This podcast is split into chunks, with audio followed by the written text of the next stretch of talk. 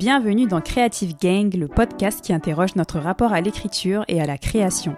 Je suis Awa Ndango et ma mission avec ce podcast est de proposer un espace d'échange autour de la création artistique et de l'écriture sous toutes ses formes. Parce que j'ai rencontré tellement de personnes qui ont des projets créatifs hyper stylés ou qui aimeraient explorer leur créativité mais qui n'osent pas se lancer. À travers les parcours de mes invités, j'espère te connecter à ta créativité, te réconcilier avec l'écriture et enfin lancer ou poursuivre ce projet créatif qui t'appelle depuis tant d'années. Ce podcast se veut interactif. À la fin de chaque épisode, je vous propose un thème d'écriture afin d'encourager la création et décomplexer notre rapport à l'écrit. Si l'envie vous prend de me partager vos écrits ou de vous faire lire à la communauté, inscrivez-vous à la newsletter, je me ferai un plaisir de vous lire et de vous partager. Bonne écoute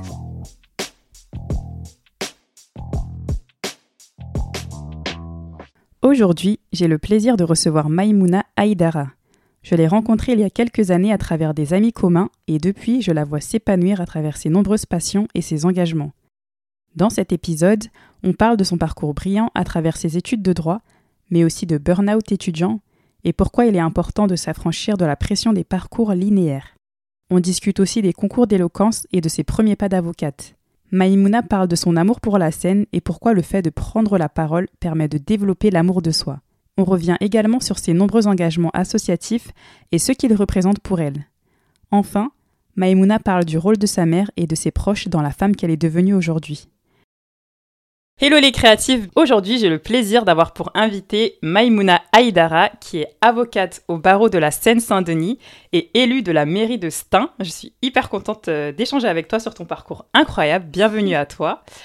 Deux questions rituelles euh, avant de commencer notre échange. C'est quoi ton humeur du jour et est-ce que tu peux te présenter? Merci beaucoup déjà de m'accueillir euh, dans ton podcast. Alors mon humeur du jour, pour être totalement honnête avec toi, c'est que je suis un peu fatiguée. voilà, j'ai eu un, un week-end euh, mouvementé et chargé. J'ai euh, beaucoup de choses qui se passent en ce moment dans ma vie, que ce soit au niveau professionnel, au niveau euh, politique, au niveau personnel. Donc je suis un petit peu fatiguée, mais je suis tout de même heureuse d'être là. Et, sur ma présentation, donc je m'appelle Maimouna Idara, j'ai 32 ans, je suis née, j'ai grandi en Seine-Saint-Denis et je vis dans la ville de que j'aime et que j'adore. je suis donc élue de cette ville, je suis maire adjointe à l'accès au droit et à la lutte contre les discriminations.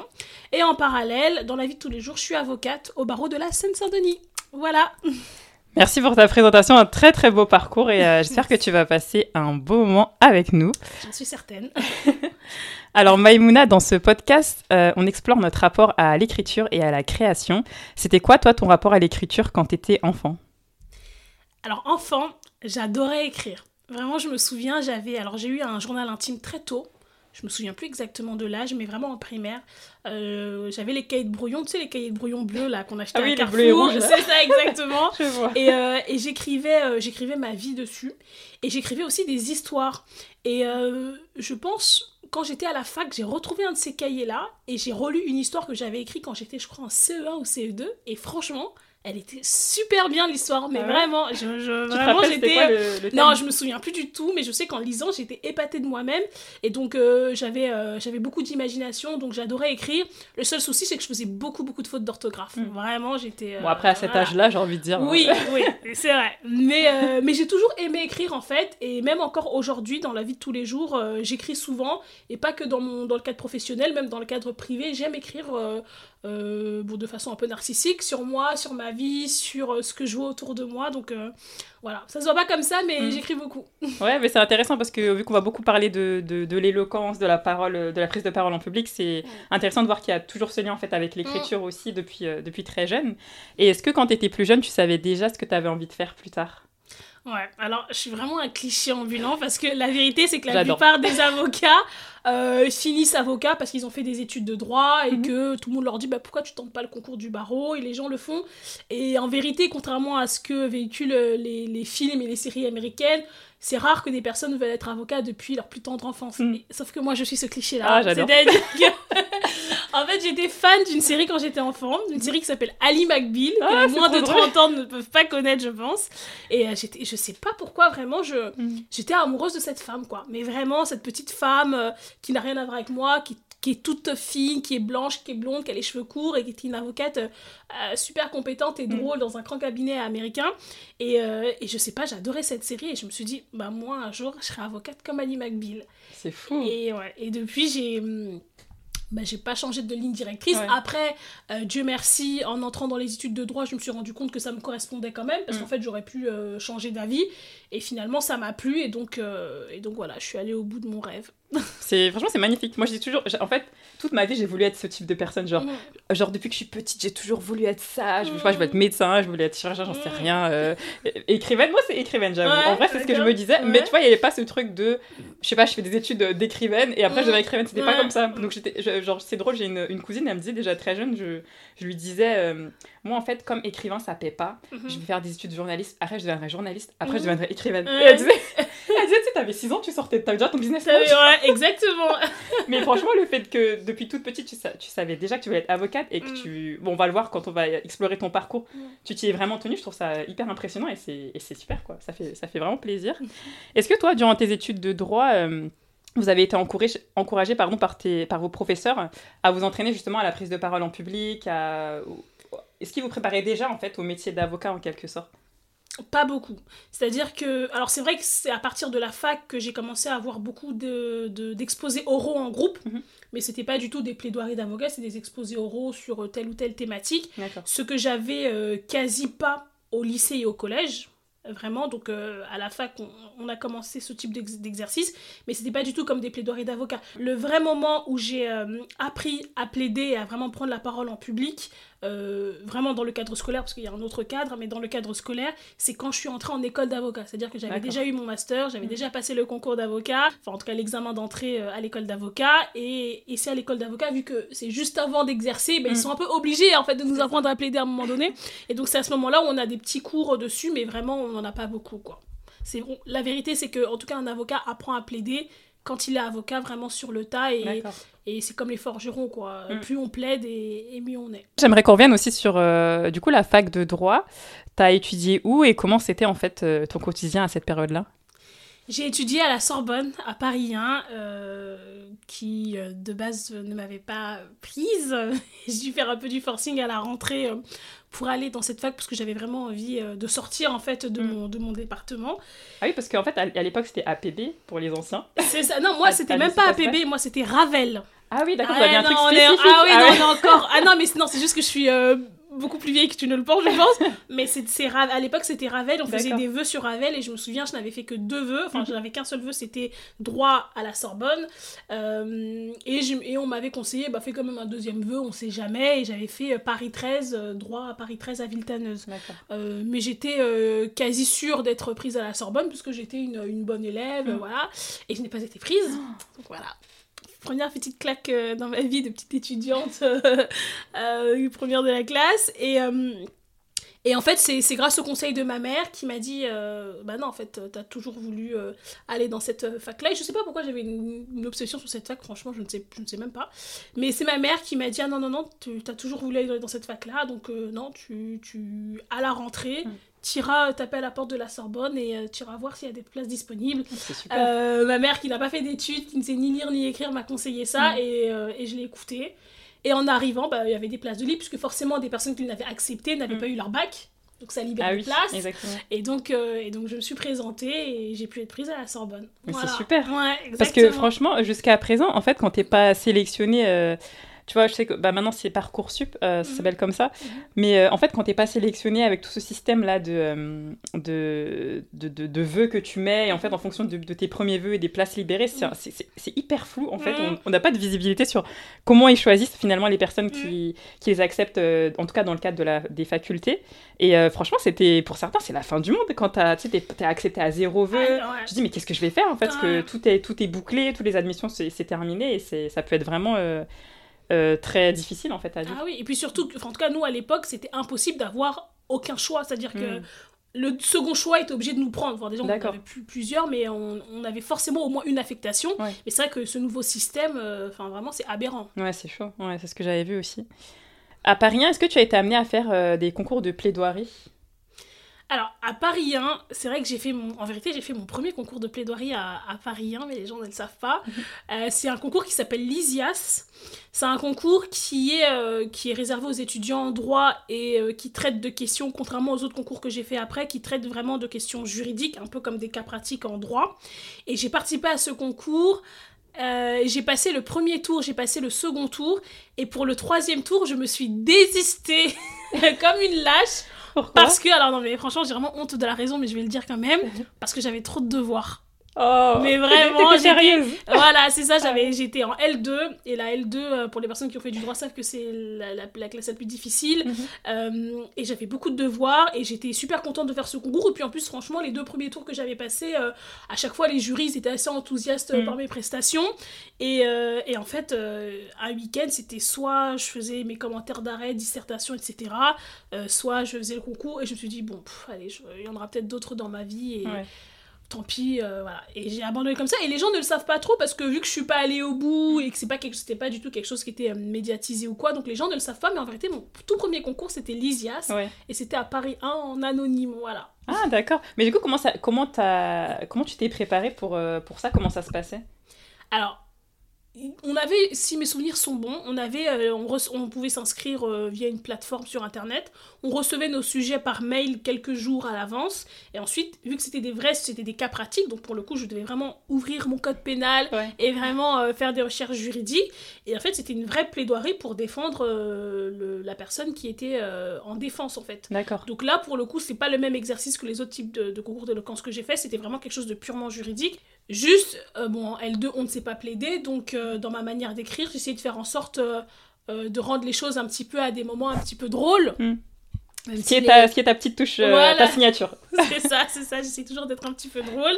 Et, et puis voilà, de commencer par des phrases fortes et de finir par des phrases fortes. Enfin, à cette, cette époque-là, en tout cas, j'avais pas encore la méthodologie, j'avais pas encore les clés. Je faisais un petit peu au feeling, tout en essayant de rester moi. Parce que ça, c'est vraiment mon truc, d'essayer de. Voilà, de rester moi. Bah, c'est ce qui fait ta force et on le ressent beaucoup dans, dans tes discours. On sait que c'est, on dit c'est Maïmouna. C'est Maïmouna.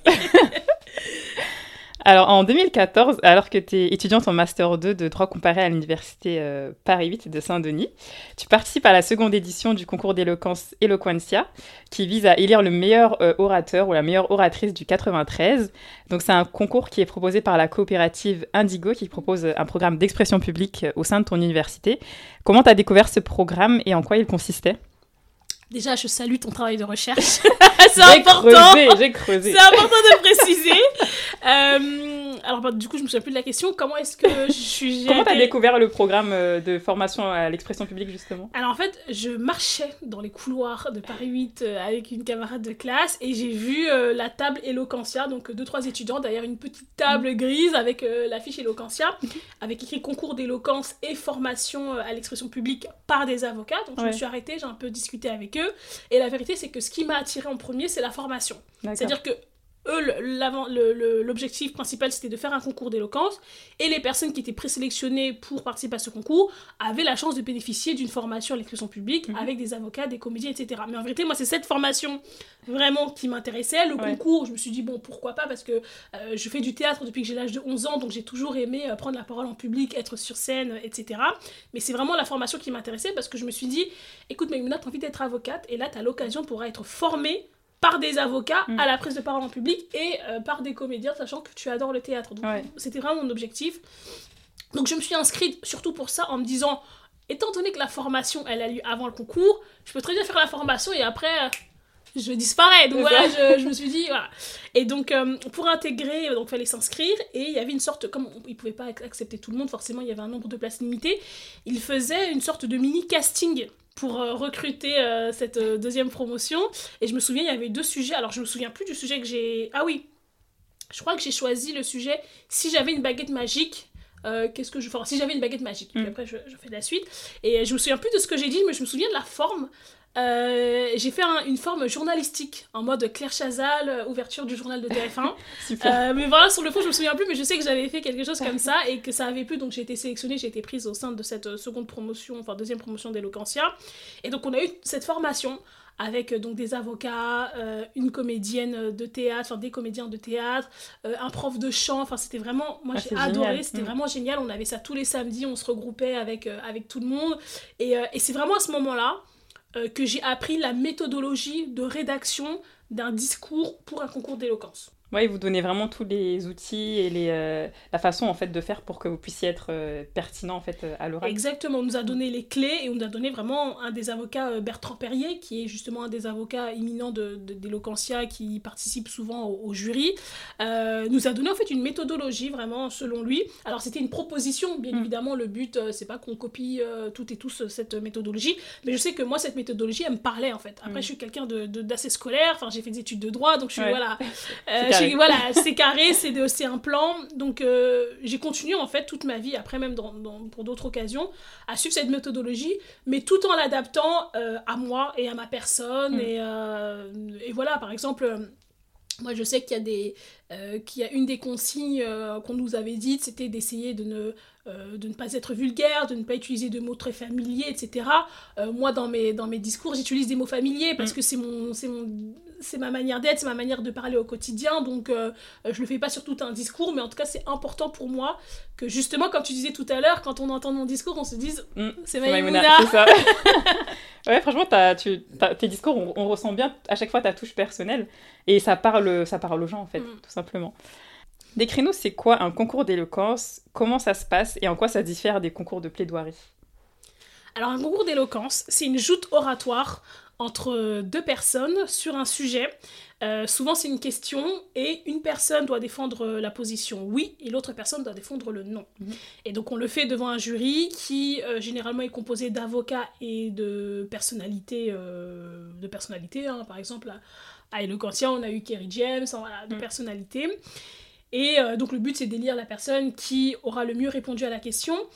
Alors, la différence avec les concours de plaidoirie, c'est déjà le sujet, puisque dans les concours de plaidoirie euh, classiques, ce sont des sujets, comme pour l'ISIA, ce sont des sujets juridiques, euh, vraiment. euh, par exemple, on a le concours du mémorial de Caen, qui est très connu chez les avocats, qui est réservé aux avocats, mais où là, on plaide vraiment pour des histoires euh, vraies et juridiques en rapport avec les droits fondamentaux. Or qu'un concours d'éloquence, enfin vraiment, c'est des questions loufoques. Moi, je, pour donner quelques exemples de questions que j'ai eues à Eloquentia, j'ai eu euh, Riton jaune à l'humour noir. Ah oui. Voilà. Euh, voilà. euh, Faut-il voir la vie en rose? Mm. Ce genre de choses. Euh, je me souviens plus, il y avait quelque chose sur l'élu. On était en pleine élection. euh, on, on a eu un sujet du type l'élu de votre cœur est-il euh, je ne sais quoi. En fait, c'est un sujet où il y a une vraie question, derrière une vraie question euh, de fond. euh, où il faut, vu qu'on a une position à tenir, donc il faut vraiment répondre et donner des arguments. Mais à côté de ça, le- la manière dont le sujet est posé fait qu'on peut faire des jeux de mots, fait qu'on a des mots euh, qui ont plusieurs sens, Mhm. euh, et fait qu'on peut, qu'on peut jouer. Euh, ben justement, je, je participe en ce moment à un concours d'éloquence. Super. Je On l'arrête participe voilà, Euh, au concours de la conférence du barreau. En fait, chaque barreau de France organise euh, chaque année ou tous les deux ans un concours d'éloquence pour euh, les jeunes avocats qui s'appelle le concours de la conférence et qui élit euh, ce qu'on ce, ce dont- ce qu'on va appeler les, sec- les secrétaires de la conférence. C'est-à-dire que les personnes qui gagnent ce concours, on est plusieurs, sont appelés les secrétaires de la conférence et ont ensuite des avantages auprès du barreau, notamment ils sont désignés en priorité pour les grosses affaires criminelles. D'accord. Donc C'est un, voilà, donc Ouais. c'est un concours qui a euh, une réelle plus-value dans la carrière euh, d'un avocat. Et, euh, et en ce moment, je participe au concours de la conférence du barreau du 93. Je suis en plein dedans. J'ai passé le, le premier tour la semaine dernière, ou il y a deux semaines. Vous êtes combien de candidats? Euh, on était 15 inscrits et finalement 10 seulement se sont présentés. Donc on était 10 à se présenter au Ah premier oui. tour. Et euh, on est 7 à avoir été retenus pour le second tour. D'accord. Donc euh, voilà, et donc le sujet que j'ai eu, parce que pour illustrer le type de sujet, le sujet que j'ai eu au premier tour, c'était L'habit fait-il le moine? Ah oui. Voilà, donc c'est Pas loin des concours euh, des lots de plaidoirie classiques, mais, euh, mais vraiment, moi je préfère ce genre de concours parce que du Mm. coup, on peut, on peut plus s'amuser avec les mots, on peut Oui. plus rigoler, et, et- mais derrière, il y a une vraie question de fond. En tout cas, moi, en traitant le sujet, euh, j'ai essayé derrière de parler de, de sujets qui me tiennent à cœur en Ouais. rapport avec. les gros problèmes, sans rentrer dans les détails, qu'on peut avoir aujourd'hui en France euh, par rapport à notre apparence, etc. Mhm. Donc, euh, donc voilà, donc j'essaye de mettre du fond, mais tout en étant drôle. J'ai réussi quand même à citer euh, euh, du Niska et du Gims Ah dans, ouais, ma- super. dans, dans ce sujet, et ça a plu, donc euh, voilà. Ouais. Oui, c'est ce qui compte, hein, Mm. franchement. Mais c'est drôle parce que je me souviens, tu vois, de euh, en tout cas. moi, à l'époque, j'étais étudiante à la fac de Créteil et ils faisaient, ils faisaient une communication. Ils étaient très très forts en communication mmh. parce que j'en avais entendu parler et je me disais, ah, ça a l'air, vraiment cool comme comme initiative et je voyais voilà les comme tu as mentionné tout à l'heure les, les personnes qui, qui, qui, étaient juges donc tu avais mmh. des Kerry James des grands avocats du barreau je me disais mais Popopo, ça rigole pas Ça n'y rigole pas et tout. Et franchement, j'avais même participé à une réunion d'information et, et, ça donnait vraiment envie, enfin, l'ambiance, euh, la, la, motivation des, des, des, personnes qui étaient là pour, euh, pour former, etc. Ça, ça donnait vraiment envie. Toi, qu'est-ce qui t'a donné envie, en fait, d'y participer? Moi, vraiment, c'était le fait de me dire que je vais réussir à être formée euh, à la prise de parole en public. Et en fait, après, on se prend au jeu parce que mm. voilà, moi je comptais pas forcément faire le concours, mais quand euh, pendant, je sais plus, ça a duré un mois ou deux mois la formation tous les samedis, franchement, je me souviens plus, mais quand pendant tout ce temps, tous les samedis, pendant de toute la journée, de, de 10h jusqu'à 17h, tu as une ah formation avec tout plein de personnes et qu'au final il y a un concours, euh, bah t'as quand même envie d'essayer, t'as quand même envie de tester, la vérité, c'est t'as envie quand envie de tester et de dire hmm, peut-être que. Et c'est un gros concours parce qu'en vérité, il y avait 8 tours. Donc il y avait 8 ah tours, donc chaque semaine j'ai préparé 8 discours. Enfin vraiment, euh, euh, les premiers tours ça se fait dans des petites salles de TD où, voilà, c'est pas en amphi, il n'y a pas forcément de public, donc personne ne, ne, ne voit ton texte, mais et donc voilà, donc on se prend au jeu. Et je me suis dit, bon, allez, je, je le tente, allez, j'ai pas fait toute la formation pour rien. je me suis dit, allez, au moins je fais le premier tour et puis on verra. Et puis je suis passée. Je me suis dit, bon, allez, je fais le deuxième tour et puis on verra. Et, ainsi de suite. Et voilà, je me suis retrouvée. Tu t'es retrouvée en finale. C'est très drôle parce qu'en fait, c'était en finale avec euh, donc euh, Ibrahim Bechrouri, qui, est, qui est aussi un ami euh, qu'on salue. Il est incroyable. Coucou Ibrahim deux personnes hyper brillantes. Euh, voilà, tout, lui, il était étudiant en sciences politiques euh, à, l'époque. Mm. Toi, avec tes études de droit, vraiment les deux, non mais vraiment, en, tout cas en prise de parole en public, vous vous cartonnez, vraiment, vous êtes excellents. Donc j'étais pas là, mais ça a dû être un match de titans. ça devait être. Euh, j'ai vu, j'ai vu des photos d'Ibrahim sur la table. Ah, non mais. Non, Ibrahim était sur une table et moi j'avais des roses sur mon, sur mon... Parce que justement c'était un sujet où il y avait le, mot rose. Je me souviens. ah, faut-il voir la vie en rose Voilà, c'est ça. Donc c'était n'importe quoi, mais c'était beau et surtout c'était nous quoi. Ouais, ça, avait, ça avait l'air énorme franchement. Je, regrette de pas, de pas avoir pu y aller en tout cas. Et toi, comment t'as réagi à l'annonce de ta victoire? Mais franchement, j'étais. Euh, alors, forcément, je vais pas dire que j'étais euh, complètement euh, surprise et abasourdie, parce que j'étais arrivée en finale. En fait, c'est plutôt si on m'avait dit ça dans les premiers tours, en fait, je l'aurais jamais cru, parce que il y avait des personnes excellentes autour de moi, et puis il y a surtout plein de personnes qui ont passé le concours, mais qui n'étaient pas à la formation. Ah oui, d'accord. bah oui, parce que c'était ouvert à tout le monde. Ah, ok, super. Le casting, c'était pour la formation, mais c'était ouvert à tout le monde. Donc, y avait... donc dans les premiers tours, j'y croyais pas. Et forcément, plus on avance et plus on se dit putain, mais imagine, je mm. gagne, quoi, ce serait ouf. Enfin voilà. Après, j'étais face à Ibra, mais Ibra, il, est, il est excellent. Enfin, tu mm. l'as dit, c'est quelqu'un d'excellent. Donc, euh, donc, franchement, je savais pas. Et, vraiment, pour être honnête, il a été très bon ce soir-là. Il a été très bon ce soir-là. Et jusqu'à la dernière seconde, je, je, n'étais pas sûre que j'allais être euh, la lauréate de cette édition. Donc, ouais. Euh, donc ouais, quand on me l'a annoncé euh, j'étais voilà je vais pas dire que j'étais complètement surprise parce que c'était une chance sur deux. Donc je vais pas mentir et dire ouais je m'y attendais pas. Non c'était une chance sur deux donc je l'espérais quand même parce que ça fait toujours plaisir. Mais euh, mais j'étais pas du tout certaine. À la fin de mon discours j'étais pas certaine. Enfin Ibra il il a vraiment été excellent donc, euh, mais toi aussi t'avais été excellente aussi, tout le bah, long de, la formation tout le long du concours pardon donc c'était génial franchement trop trop bien. Ça avait l'air épique comme on dit. Qu'est-ce que toi t'as appris sur toi en participant à ces concours? Alors, ce que j'ai appris sur moi, euh, ben, que j'arrivais à gérer la pression déjà. Ça, c'est une première chose parce que.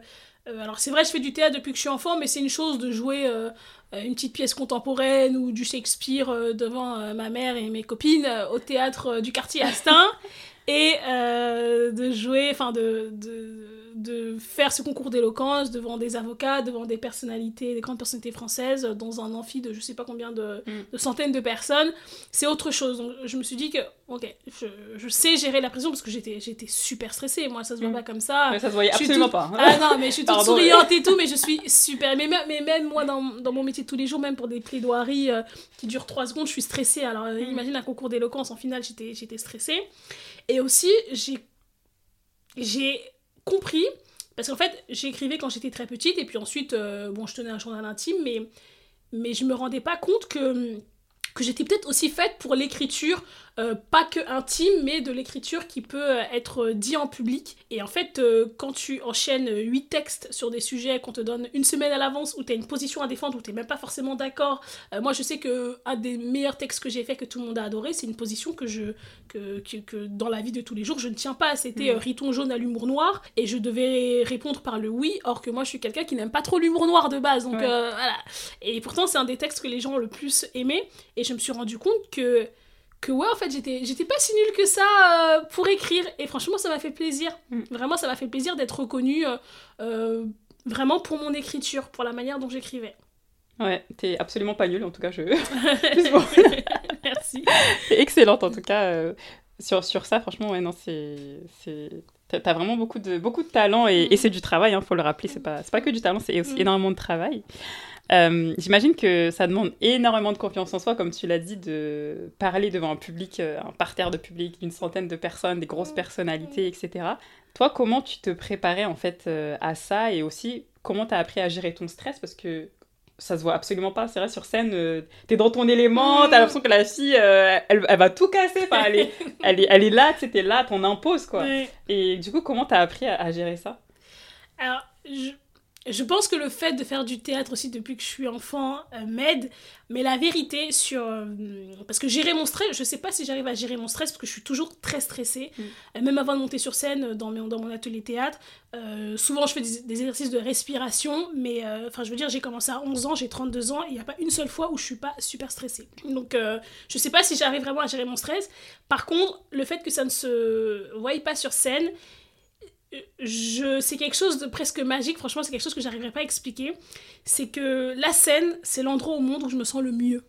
D'accord. Voilà, c'est l'endroit où je me sens moi. C'est-à-dire que la vraie Maïmouna, c'est la Maïmouna qui est sur scène. Si tu ne m'as jamais vue sur scène, tu n'as jamais rencontré la vraie Maïmouna. Euh, parce que justement, la première fois que j'ai fait euh, du théâtre dans, dans, ma ville, donc c'est au studio théâtre de Stein, un lieu que, que j'aime et que j'adore, euh, quand je suis montée sur scène, vraiment, il s'est passé un truc. Je sais pas quoi, je ne saurais pas l'expliquer, c'est ça relève limite du divin, du magique. Il s'est passé un truc où je me suis dit ah ouais, je viens de rencontrer Maïmouna. Genre j'avais 11 ans, j'ai rencontré Maïmouna, la vraie Maïmouna était là. Et c'est vrai qu'à chaque fois que je monte sur scène, et c'est pas du tout le cas au tribunal, hein, ça ça m'arrive pas au tribunal, mais c'est vrai mm. qu'à chaque fois que je monte sur scène, donc juste avant je suis très stressée, mais dès que j'arrive devant le public et que je prononce les premiers mots, je sais pas, il se passe un truc mm. qui fait que le stress s'envole ah et, euh, et, je suis euh, super à l'aise et je me sens bien et, et, et, toute la chaleur et la vibes du public j'ai l'impression qu'elle qu'on fait plus qu'un en fait ensemble. Mm. donc euh, donc voilà vraiment si ça se voit pas sur scène c'est parce que il se passe un truc magique que je n'explique pas encore malheureusement. J'aimerais bien donner les tips mais pour le coup ça je, je ne l'explique pas et, donc voilà. Ouais, c'est super beau ce que tu viens de dire franchement c'est magnifique est-ce que tu regardes par exemple des vidéos de personnes qui font des discours ou est-ce qu'il y a des personnes en particulier qui t'inspirent toi quand tu te prépares euh, avant que ce soit même dans ton métier d'avocate ou mm. quand tu fais tes concours d'éloquence? Est-ce qu'il y a des, des sources d'inspiration C'est quoi? J'avoue que non. Mm. J'aurais voulu dire une, meilleure réponse, oui, à telle ou telle personne qui m'inspire. Non, pas forcément, parce que euh, J'avoue que j'ai jamais pensé, en fait, pour être mm. honnête, j'ai jamais pensé à regarder des vidéos d'autres personnes euh, pour euh, m'inspirer, même sur la forme, hein, pas forcément sur le fond, j'ai mm-hmm. jamais pensé. Ouais, j'ai jamais pensé. Je pense que aussi, si je m'inspirais, peut-être que je serais peut-être un petit peu moins moi, mm. peut-être que je serais trop tentée de, de recopier la la manière en tout cas sur la forme dont les autres parlent mais j'avoue que non vraiment moi je j'écris le, le texte euh, je fais des recherches, bien évidemment, quand j'ai un mhm. sujet. Par exemple, euh, la bif est-il le moine? Euh, Je suis allée regarder toute la définition du moine, de tous les pays du monde entier. j'ai fait des recherches sur est-ce qu'il y a des moines femmes. j'ai fait des recherches sur d'où vient cette citation et j'ai appris que ça venait en fait de la famille Grimaldi à Monaco. Enfin voilà, donc je vais faire des recherches sur le fond du sujet. Ensuite, sur la manière euh, d'écrire, euh, bah, je suis la méthodologie que j'ai appris à Eloquentia avec euh, maître Bertrand Perrier. Je vais rajouter ma touche avec des citations, des blagues, des choses de ma vie de tous les jours et de ce que j'entends. Enfin, parce que parfois j'ai des conversations avec mes potes, je me dis, ah tiens, mais ça, ça c'est super cool. Ça. Par exemple, j'étais à un mariage. ce vendredi et il y a une chanson d'Ayana Nakamura qui est, qui est passée que j'avais pas entendue depuis longtemps qui est comportement bah ouais mm. et en fait j'ai pensé je me suis dit comportement bah ouais je me suis dit mais ok, ça, il faut absolument que je le mette dans le, le second tour du concours d'éloquence que je suis en train de passer, mm. parce que ça peut rentrer dans le sujet. Donc je me suis dit, ok, comportement, bah ouais, ça va être dans mon, dans mon sujet. Donc je, je prépare beaucoup plus euh, euh, le fond et l'écriture. Et sur la forme, euh, dans ma manière d'écrire, en fait, j'inclus la forme, c'est-à-dire que euh, je sais quand je dois faire des pauses, je sais quand je dois insister sur des mots, je les mets en gras. Euh, voilà, c'est dans ma manière d'écrire que la forme ressort, mais j'avoue que je m'inspire pas à l'avance d'autres personnes. Ouais, mais c'est hyper intéressant. Bah ouais, en fait, tu fais à, ta sauce, quoi, avec mm. les choses qui, qui te ressemblent finalement. Exactement. Ouais. Parce qu'en fait, ça me faisait penser, moi, il y avait quelques années, j'ai fait une formation en prise de parole en public, justement. C'est une, une, femme qui s'appelle Ratiba Ayadi euh, que je salue, qui est, qui est, qui est excellente aussi dans, dans ce qu'elle fait. En fait, elle, elle forme des, des lycéens, des collégiens, des ah, entrepreneurs, des chômeurs. Ah, tu la connais? Elle, a, elle, est, elle est Locancia, en fait. Je veux dire, euh, elle, a pas, elle est passée chez Locancia, je pense, quelques promos après moi. Et ensuite, ah, elle a fait partie du programme Eloquentia qui va justement dans les établissements scolaires. Oui. Ils forment des relais. Et je pense que Ratiba était une des relais. En tout cas, si on parle de la même Ratiba, je pense que elle est, passée par Eloquentia, ouais. je suis sûre que c'est elle. Et en fait, je sais que pendant la formation euh, en prise de parole en public, elle nous disait, mais elle, elle aimait bien regarder euh, Public Sénat et euh, mhm. les débats en fait euh, à l'Assemblée nationale. Elle disait mhm. mais regardez c'est un spectacle en fait. Et genre t'as l'impression d'être au théâtre. ils, sont, ils, sont, là à faire des, des, gestes de tous les sens, à crier, à hurler. Tu te dis mais mais ces gens-là là, pourtant ils sont à l'Assemblée. Hein, ouais, ces gens-là. Elle, elle, s'inspirait beaucoup de beaucoup de ça. Mais je trouve que tu vois, de manière générale, en fait, tout ce qui est lié aux initiatives qui mettent en avant la, la, prise de parole en public, mhm. en fait, c'est très très bien qu'on puisse avoir ça en France, parce que dans le système scolaire français, euh, je trouve que les élèves, ils ont une forme de passivité où tu fais que, en fait, absorber les informations, les savoirs transmis par les professeurs, et on est finalement peu souvent amené à travailler notre esprit critique. Euh, par exemple, le fait de contredire un prof, euh, c'est pas quelque chose, moi, que j'ai connu dans ma scolarité. en fait, ça se faisait pas parce que de toute façon, on parlait pas, enfin, ou très peu, à part en cours d'anglais, j'ai envie de dire, pour à, faire des, des exercices façon pour s'entraîner à parler. Mais, enfin, sans, sans, vouloir généraliser, parce que peut-être qu'il y, a des il y a des professeurs qui, qui essaient de mettre en avant justement cet esprit, cet esprit critique auprès de leurs élèves. Mais en tout cas, moi, de mon expérience, c'est vrai que je m'ennuyais pas mal euh, à l'école jusqu'à ce que j'arrive en master où c'est vraiment là, en faisant de la recherche, etc., que j'étais amenée à, à, plus apporter euh, bah, mes propres réflexions. Mhm. Et euh, je, voulais savoir, je voulais savoir, toi, qui organise justement régulièrement des ateliers d'écriture avec des jeunes, qu'est-ce que tu remarques chez eux en fait? Est-ce que tu, tu trouves qu'il y a il y a encore euh, beaucoup de travail à faire sur ce sujet-là. Est-ce que ça s'améliore Et c'est quoi, toi, ton point de vue sur la question? Alors déjà, je suis d'accord avec toi sur le fait qu'en tout cas, moi aussi dans ma scolarité, j'ai peu eu euh, l'occasion de pouvoir faire des, bah, de la prise de parole en public, c'est-à-dire faire des exposés oraux. Alors je parle même pas d'esprit critique parce que ça vraiment, ça pour le coup je l'ai jamais eu, parce mm. que euh, encore la prise de parole en public, à la fac ça a commencé à arriver, mais c'est tout simplement parce qu'on se dirigeait vers des métiers où c'était important, mais euh, l'esprit critique pas du tout. Enfin vraiment, le, le, le, le, professeur dans une classe c'est un peu un sacro-saint et en fait mm. tout ce qu'il dit, et, il faut le prendre pour une vérité absolue. J'ai l'impression, parce que j'interviens de plus en plus dans les collèges, dans les lycées sur la question de la prise de parole en public, ou sur d'autres sur d'autres sujets, par exemple sur l'égalité femmes-hommes, et je, prends toujours un, un, axe de débat, parce que je trouve que c'est important. Et j'ai l'impression que ça s'améliore, c'est-à-dire que... Et, franchement, je pense que c'est aussi grâce à Eloquentia, au film À voix haute qui a été fait. Oui, c'est vrai. Et après, il y a eu le film Le Brio qui est venu après, et puis ensuite, il y a eu un film avec Kerry James, enfin voilà.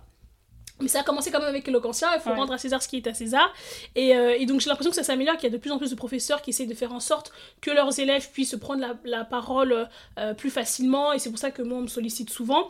Euh, donc ça s'améliore, mais il y a encore beaucoup d'efforts à faire. Enfin, vraiment, mm. on est encore loin. En plus, ça dépend de la volonté du professeur. Donc, c'est pas du tout euh, une politique générale euh, de l'éducation nationale française. C'est pas non plus une politique générale de tel ou tel établissement. C'est vraiment les professeurs. Et moi, je le vois parce qu'ils me contactent, qui se battent avec leur CPE, avec leur proviseur. Oui, est-ce qu'on peut avoir un créneau de deux heures avec tel et tel intervenant mm. Ce que je fais pratiquement bénévolement à chaque fois. Enfin, je veux dire, en tout cas, dans les établissements scolaires, pardon, je le fais toujours bénévolement. Donc, c'est vraiment, euh, enfin, vraiment, si vous le voulez, c'est, voilà, il n'y a pas de raison de ne pas le faire exactement. Donc, euh, euh, mais c'est pas généralisé, c'est pas automatique, enfin c'est pas systématique et moi je trouve ça dommage, surtout, surtout, surtout euh, dans nos quartiers populaires, en tout cas où, où j'ai grandi, je trouve que c'est d'autant plus important parce mm. que Moi, je m'en suis rendu compte euh, en arrivant à la fac où je me suis pris une gifle en termes de vocabulaire où j'ai compris que, que, voilà, que je ne parlais pas comme tout le monde.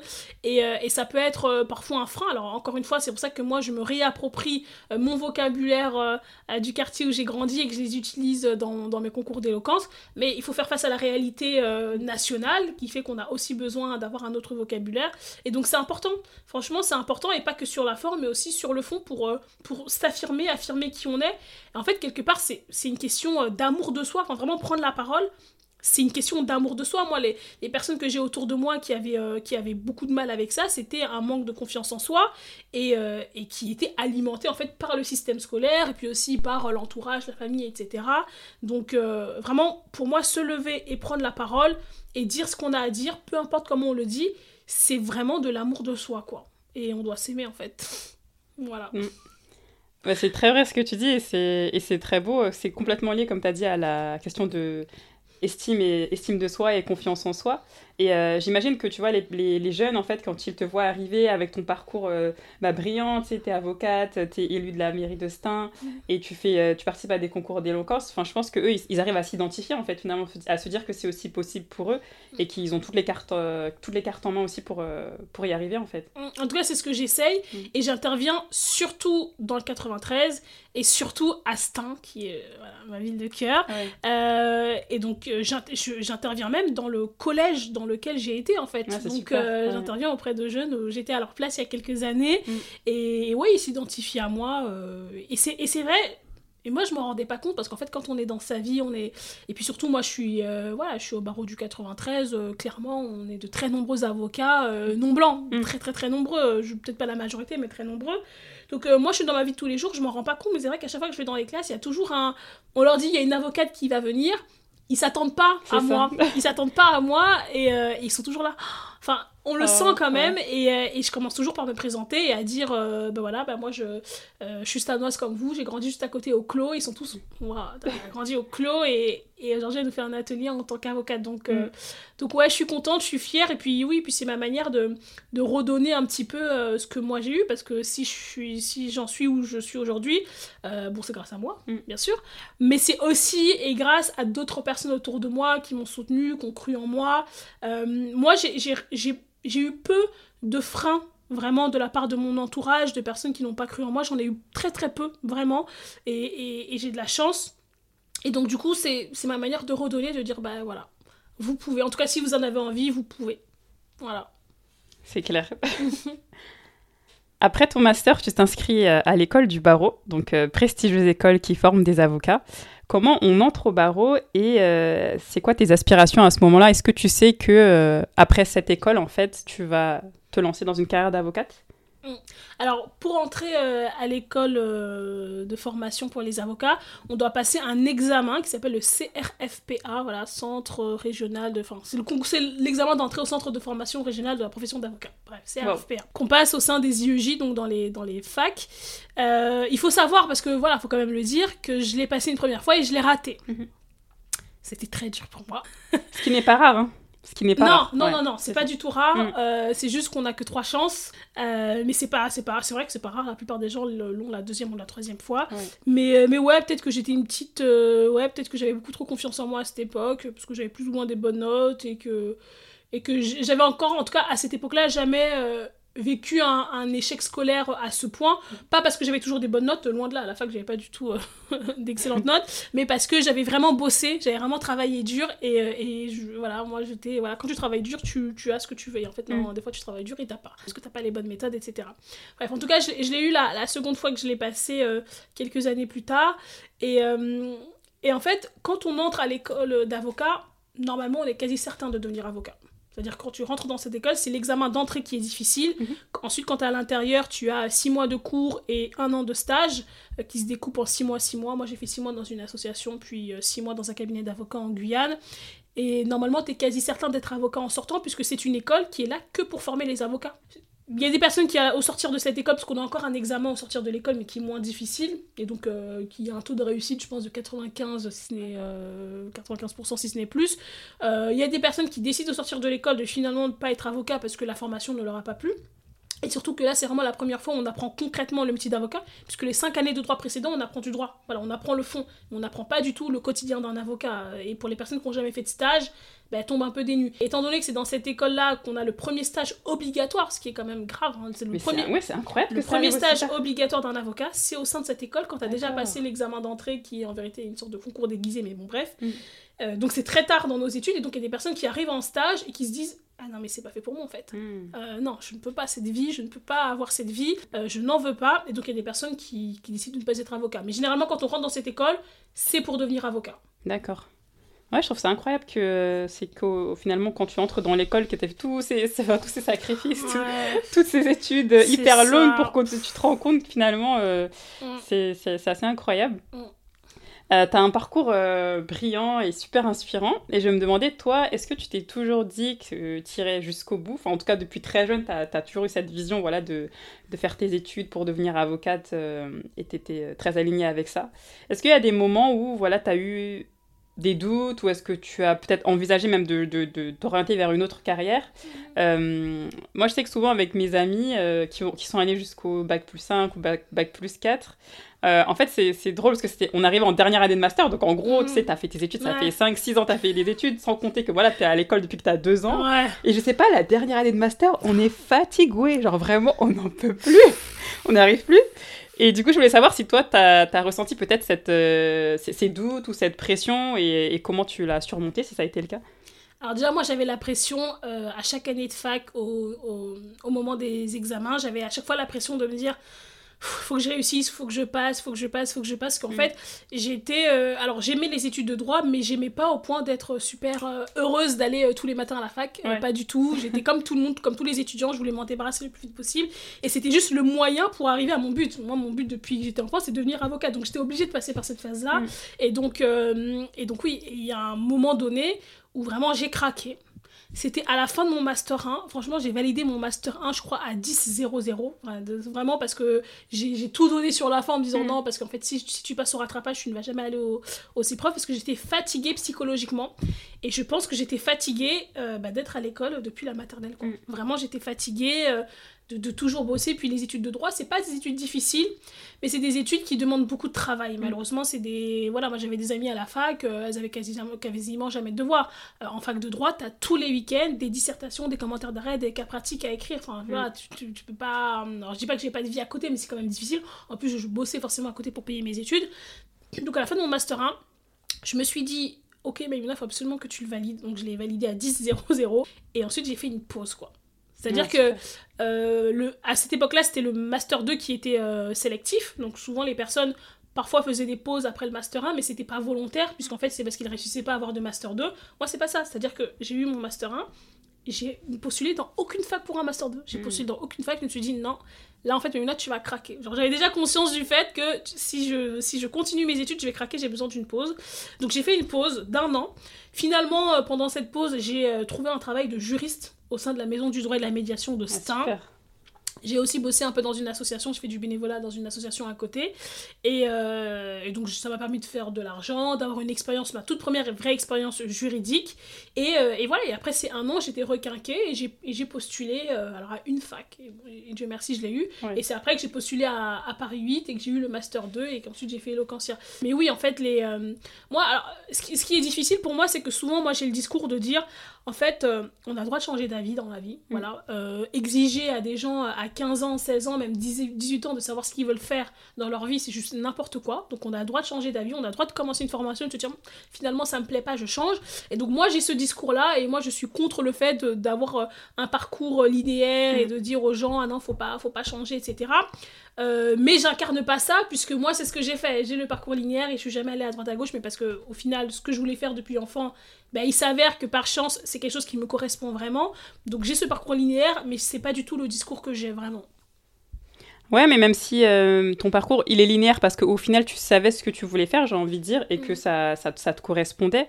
Euh, mais tu vois, je te rejoins totalement sur le fait de, enfin, de faire des pauses parce qu'en fait je sais pas si on a employé le terme burn-out étudiant, je sais pas si ça existe, mais c'est vrai que quand tu travailles, enfin moi la majorité de gens de mon entourage et moi-même, on a travaillé pendant nos études, tu sais, avais des semaines euh, parfois pas possibles, et en sachant que ouais, tu fais ça pendant 5-6 ans, et pareil que toi, en fait, moi j'ai fait le choix de faire une pause entre ma licence et mon master cette fois, qui me permettait aussi de préparer, parce qu'à l'époque je voulais faire des études de journalisme, les concours de journalisme, et de travailler en même temps, et franchement ça m'a fait tellement du bien, et je me suis beaucoup questionnée euh, sur, enfin quand j'étais en licence, j'étais déjà, déjà, à la deuxième année de licence, que j'avais fait pas mal de réorientation, j'étais déjà fatiguée en vrai. En vrai, j'étais déjà fatiguée. Mais tu vois, du coup, ça m'a pris, euh, ça a cogité pendant au moins deux ans, et après, je me suis dit, en fait, je sais pas pourquoi je me prends autant la tête, genre juste fais une pause. c'est ça. C'est pas la fin du monde, en fait. Mais en France, c'est la fin du monde, et je sais pas pourquoi. C'est pas le cas dans les pays anglo-saxons. Les gens partent un an à l'étranger, vont en Australie, vont en Angleterre. Et en France, c'est mal vu. Mm.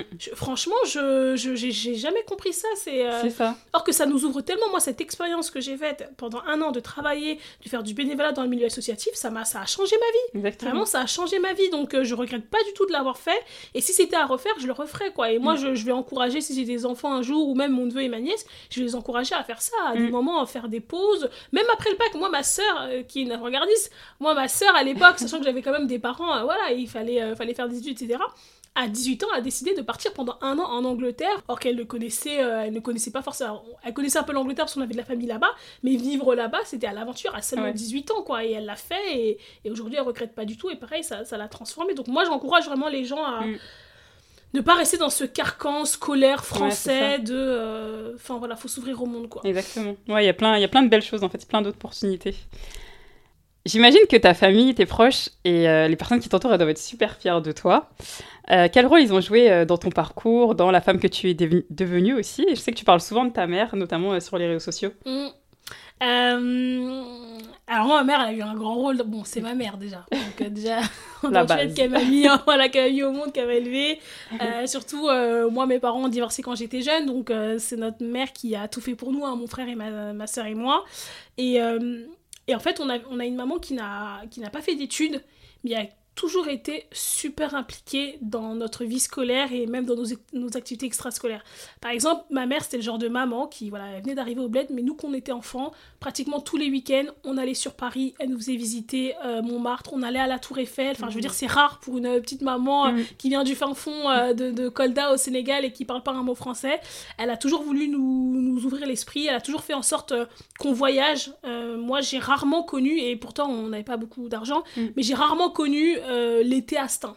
Vraiment, à l'époque, on appelait ça Stein plage. Moi, j'ai rarement connu ça. C'est-à-dire que ma mère, elle faisait en sorte que tous nos oncles, nos tantes, les cousins éloignés qui étaient en Angleterre, en Allemagne, euh, à Amsterdam, mm. qu'on aille toujours passer des vacances là-bas ou à nous mettre dans les colonies de vacances de la ville de Stein. Et, euh, et sur notre parcours scolaire, ma mère, elle a toujours été derrière nous. C'est-à-dire, elle nous a toujours soutenus. Elle a toujours suivi avec, avec assiduité ce qu'on faisait.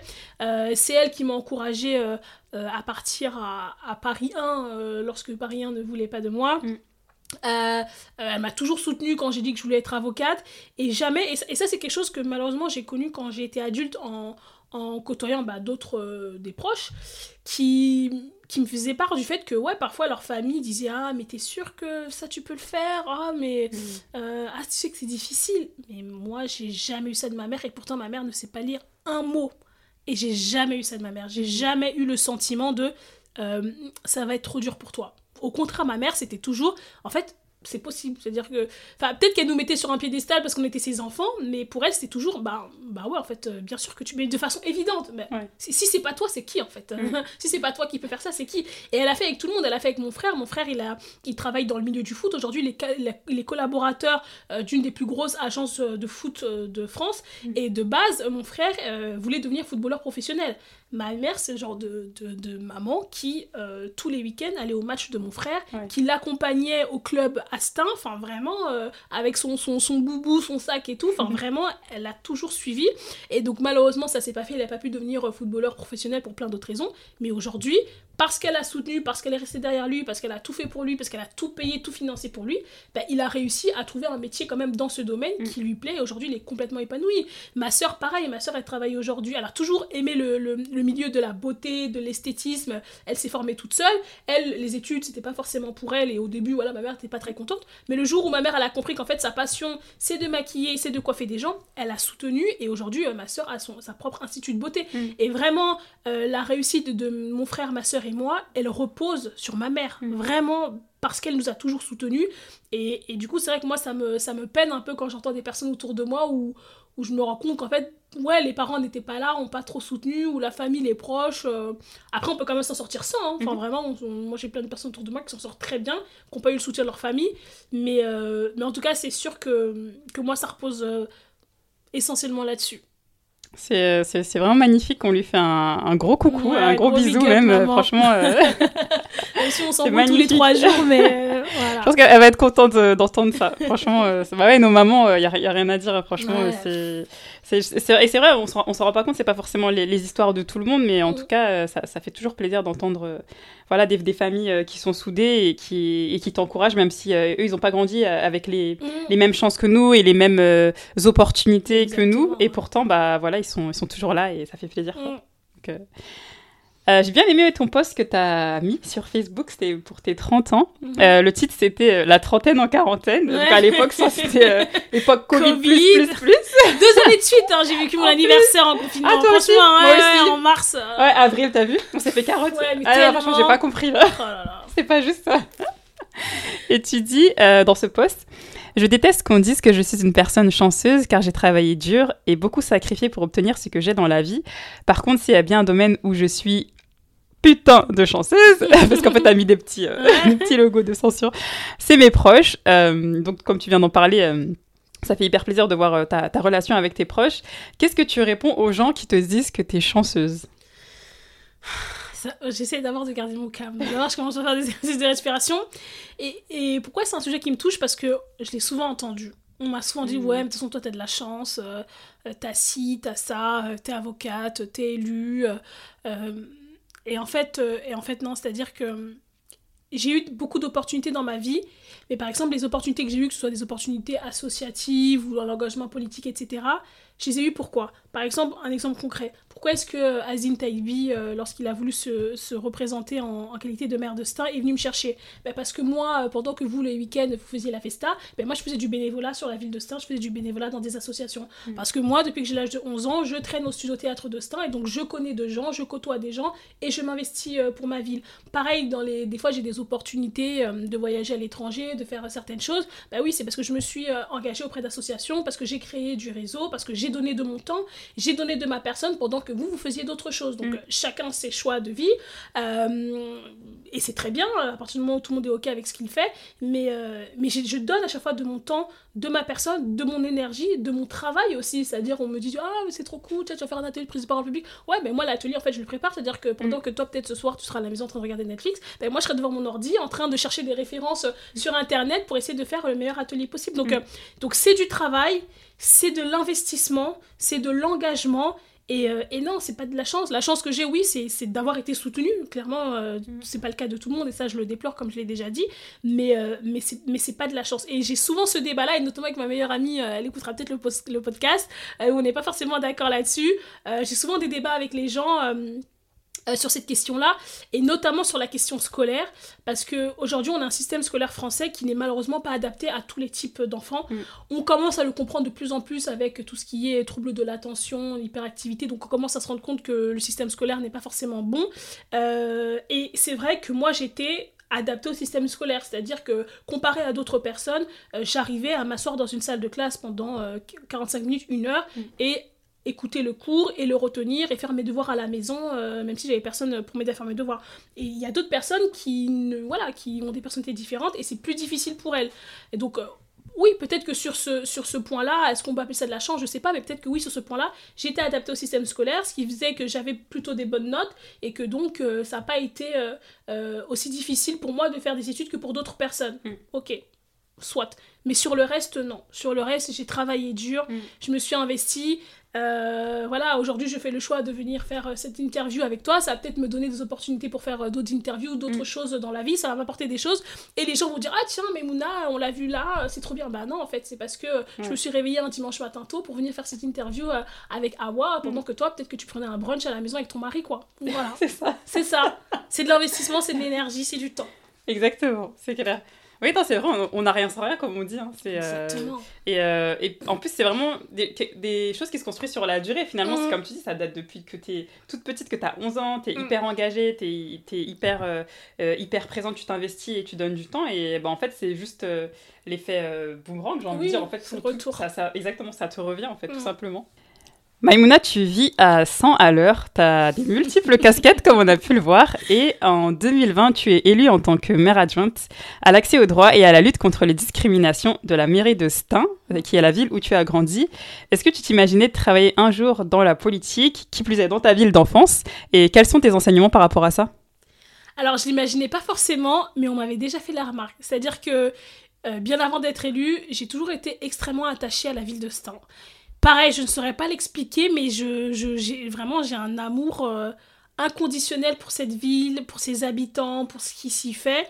Et, euh, et, donc de tout temps, j'ai toujours beaucoup parlé de la ville de Stein, j'ai toujours fait la promotion de la ville de Stein. Et donc euh, souvent les gens me disaient, mon entourage, ou les gens me disaient, ah non mais toi, de toute façon, toi, tu, vas finir maire de la ville, hein, toi, tu vas finir maire de la ville. On me disait ça, mais sur fond de la rigolade, j'ai jamais, euh, j'ai vraiment, vraiment, j'ai jamais dit que je vais réellement être maire de la ville ou maire adjointe de la ville. Et, et en fait, bah, c'est le candidat sortant, Azine Taïbi, qui, que je connaissais très bien du coup, parce que je suis très impliquée sur ma ville, qui s'est rapproché de moi et qui m'a proposé de faire partie de sa liste. Alors il m'avait déjà proposé en 2014, euh, mais j'étais beaucoup plus jeune et mm. finalement ça s'est pas fait. Et puis en plus j'étais pas forcément prête. Il me l'a reproposé du coup pour les élections municipales de 2020 et là je me sentais beaucoup plus prête, on va dire. Et j'ai dit oui, bon, j'ai dit oui sans savoir si vraiment on allait gagner parce que effectivement c'était le maire sortant, mais bon voilà, il y avait une opposition, il y avait mhm. tout plein d'autres listes, donc je savais pas vraiment. Euh, et puis surtout, ça dépend à quelle place on est dans la liste. Si on est dans le bas de la liste, on peut ne pas être élu en fonction du, du pourcentage. Et finalement, on a été élu au premier tour à genre 57%. Genre, euh, Les gens vous voulez. Ah ouais, non mais voilà, genre aucun doute. Donc, euh, donc voilà, donc je me retrouve propulsée euh, mm. dans cet univers politique que je ne connais pas, sachant que moi je suis pas encartée, je fais pas partie d'un parti. le maire à l'époque était communiste et on avait une coalition de gauche avec des communistes, des socialistes, des écolos et beaucoup, on a beaucoup d'élus qui sont sans parti comme moi, des simples citoyens, puisqu'il est vraiment parti chercher bah, des personnes de terrain mm. qui, qui œuvrent pour leur communauté de quartier depuis longtemps. Euh, et, donc aujourd'hui, je suis super contente et super fière de faire partie de cette équipe. Alors, c'est pas toujours facile. Mm. Évidemment que ça m'ajoute euh, euh, du travail en plus. En plus d'être avocate. Euh. c'est sûr que c'est un engagement parce que en, dehors des réunions, de, préparation, toutes les choses que les gens ne voient pas, mm. bah, il y a aussi toutes les, euh, tous les événements euh, publics, politiques auxquels on doit assister et auxquels j'ai plaisir d'assister parce que j'aime vraiment beaucoup ma ville. mais voilà, mais donc je suis, je suis fière et du coup je suis en train de me dire est-ce que je suis vraiment en train de répondre à ta question? Je ne sais pas. Ta question de base, c'était ça. C'est quoi aussi tes enseignements, tu sais, par rapport à le fait de t'être lancé en politique, en tout cas de participer Alors, mes enseignements c'est que c'est quelque chose qui n'est pas facile au quotidien. Ça demande beaucoup de courage, beaucoup de temps et beaucoup d'engagement. Et c'est vraiment pour moi de l'amour pur.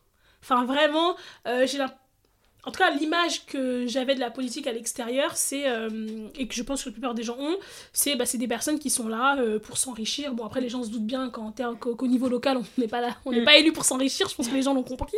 Mais, mais on a l'impression que les, les, gens sont là pour leur ben, pour leur épanouissement personnel, parce qu'ils ont des visées politiques plus hautes, etc. Alors certainement qu'il y en a qui sont dans ce cas-là, on va pas se mentir, hein, soyons mm. honnêtes, euh, mais la plupart en tout cas des, des élus locaux de terrain, c'est vraiment de l'amour pur quoi. Moi mm. vraiment c'est euh, euh, quand je me réveille euh, le matin et que je suis sur le marché pour aller rencontrer les gens, écouter leurs problématiques, bah ouais, j'ai pas que ça à faire parce que moi aussi j'aimerais bien rester en fait dans mon lit mm. tranquillement le samedi et le dimanche matin, me reposer, passer du temps en famille, mais je fais le choix de me lever, d'aller me confronter, c'est pas toujours facile hein. forcément on est la cible on est la cible facile dès que quelque chose se passe mal, même des choses qui ne qui ne sont même pas de la compétence de la ville, on nous les reproche. Mm. Donc donc c'est pas du tout facile, mais, euh, mais c'est de l'amour pur et, et c'est parce que je, je sais pas pourquoi, mais depuis très longtemps, avant d'être élue, je, je, je, sens sur moi la responsabilité de, de tirer ce vers le haut. Hmm. Je sais pas pourquoi, franchement, j'ai... Et c'est pour ça qu'à chaque fois que j'arrive dans un endroit et que les gens sont impressionnés par moi, mon parcours, je, je commence toujours par dire que je suis de Stein, hmm. je suis du 93, je suis de Seine-Saint-Denis, euh, pour faire changer aussi l'image et les mentalités. Euh, et je sais pas, je sens cette responsabilité-là sur mes épaules. De, je, et, je, et, je, je ne juge pas du tout les personnes pour qui c'est difficile. Moi, j'ai plein de gens, euh, des amis proches, qui ont fait le choix de sortir de Stein, de sortir du 93, parce que oui, il y a plein de problématiques. Oui, c'est pas facile au quotidien de vivre dans ce genre de ville. C'est pas facile d'avoir un CV disant qu'on habite dans telle ville. Ça, je suis tout à fait d'accord. Et donc, je ne, je ne juge pas du tout les gens qui, qui s'en vont Mm. et qui, qui font le choix de s'éloigner de ça. Et franchement, je les comprends totalement. Moi, je fais partie des gens qui, euh, qui souhaitent rester, qui ont l'espoir, en fait, de... de de faire remonter la Mm. ville. Après, ce sera peut-être pas toute ma vie, il y a peut-être un moment où j'en aurai marre, j'en sais rien. Ouais. Mais en tout cas, aujourd'hui, j'en suis là. Bah, tant, tant que tu te sens aligné, en fait, Mm. euh, ça fait plaisir. En Mm. plus, ouais, ça se voit que t'aimes beaucoup cette ville. Et Ouais. tu vois, même moi, je n'y vis pas et je suis pas allée, je suis pas allée souvent, mais ça se voit que c'est une ville hyper active et euh, Ouais. qu'il se passe plein de choses. Donc, Mm. franchement, euh, ça fait plaisir. Maïmouna, tout au long de ton parcours, tu as toujours été très engagée euh, sur les questions d'accès aux droits euh, et la lutte contre les discriminations. Tu es d'ailleurs aujourd'hui donc euh, avocate en droit des étrangers, de la famille et du pénal à Bobigny. En plus d'être maire adjointe, je me trompe pas. Oui, Tu participes à de nombreuses manifestations pour les droits des femmes, euh, contre les violences faites aux femmes, et tu multiplies aussi les initiatives dans ta ville, Astin, pour les mettre à l'honneur, euh, donc les femmes euh, inspirantes, pour lutter contre les préjugés. Bref, en clair, t'es sur tous les fronts, t'es partout. Pourquoi c'est important pour toi de t'engager sur ces sujets-là? C'est important pour moi de m'engager sur ces sujets-là parce que, euh, parce que ça, me concerne personnellement, c'est-à-dire que moi, l'égalité entre les femmes et les hommes, de tout temps, je pense que j'ai toujours été une, une féministe, même quand j'étais enfant, j'étais une féministe en herbe, je, je comprenais pas euh, euh, qu'un homme avait plus de droits de faire ci ou de faire ça, mais même dans le, dans le quotidien de ma famille, sur des Mm. choses, sur des choses très, enfin des choses futiles au premier abord, euh, j'ai toujours été une grande gueule aussi, j'ai toujours été la personne euh, qui parlait, qui défendait tout le monde, j'ai souvent été déléguée Mm. dans ma classe, mais après on, on est tous des grandes gueules chez moi, ma soeur aussi était souvent déléguée, on, on parle beaucoup, enfin quand on fait des débats, mon frère aussi, voilà, donc on est tous des grandes gueules dans ma famille, et... et j'ai toujours eu à cœur de défendre, en fait, euh, en particulier les femmes, mais de façon euh, générale, euh, les personnes qui étaient euh, discriminées. Euh, aussi parce que je l'ai beaucoup vu. Je l'ai beaucoup vu autour de moi, des femmes victimes de violences conjugales, des personnes victimes de racisme. Donc, donc c'est quelque chose qui m'a toujours personnellement touchée, vraiment. Et, et même en grandissant, je me suis toujours dit, bah, si je deviens avocate un jour, j'essaierai d'œuvrer euh, d'œuvrer euh, dans ces sujets-là comme je le peux. Euh, voilà, parce que quand on est avocat, on, on défend souvent une partie, mais des fois on peut être de l'autre côté.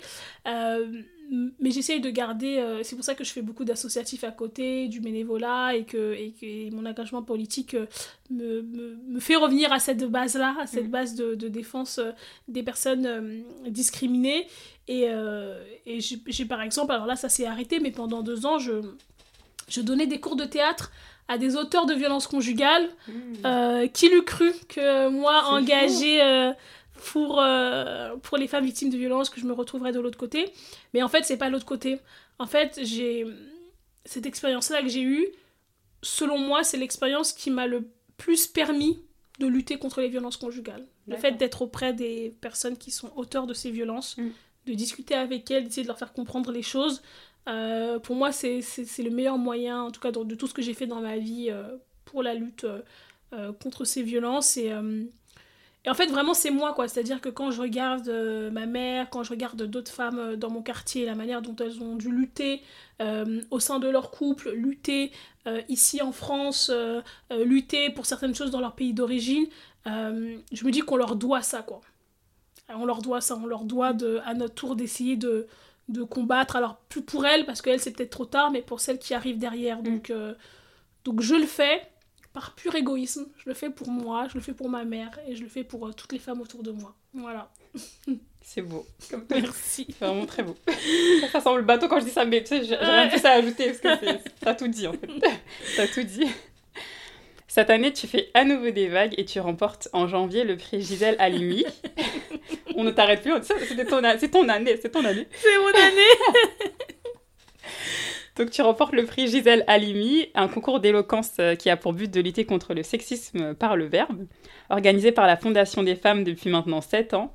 Et comme tu l'as si bien dit euh, dans ton post sur les réseaux sociaux, la boucle est bouclée car tu, tu avais organisé la première édition de ce concours en tant que stagiaire, ce qui est incroyable, genre c'est fou. Ouais. Ça a dû être euh, une expérience incroyable. C'était au théâtre de l'Odéon face à un grand public, enfin magnifique. Raconte-nous tout, comment tu as été amené euh, à participer à ce concours d'éloquence et euh, comment t'as réagi quoi, quand t'as gagné C'est fou.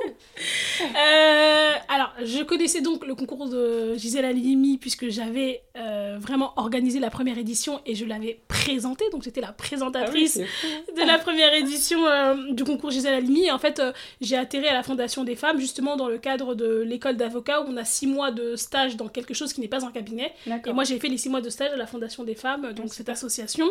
Et en fait, j'avais été contactée, parce que c'est pas. Du coup, c'est un concours d'éloquence qui est dédié à la question des droits des femmes, où les sujets sont imposés pour que justement le public y ait euh, un brassage sur les différents sujets. Et euh, la, la, la fondatrice de la, de la Fondation des femmes m'avait déjà contacté à plusieurs reprises. Au moins, il me semble, au moins deux fois, elle m'avait déjà contacté pour me proposer de participer au concours, euh, parce que bah, elle savait que j'étais devenue avocate, euh, et puis elle m'avait vue sur scène en présentant, donc, euh, donc voilà, mais à chaque fois j'avais refusé parce que soit j'avais pas le temps, ou j'avais d'autres choses à faire, il y a un- une fois où j'étais en Guyane, enfin voilà. Et, et là en fait on me l'a on me l'a reproposé, ça devait être la troisième ou quatrième fois qu'on me le repropose, et là je me suis dit, bah pourquoi pas? Pourquoi pas? Alors oui, j'ai plein de choses à faire, mais, mais c'est l'occasion de, de donner de la voix sur ce sujet qui est euh, très important pour moi. Mm.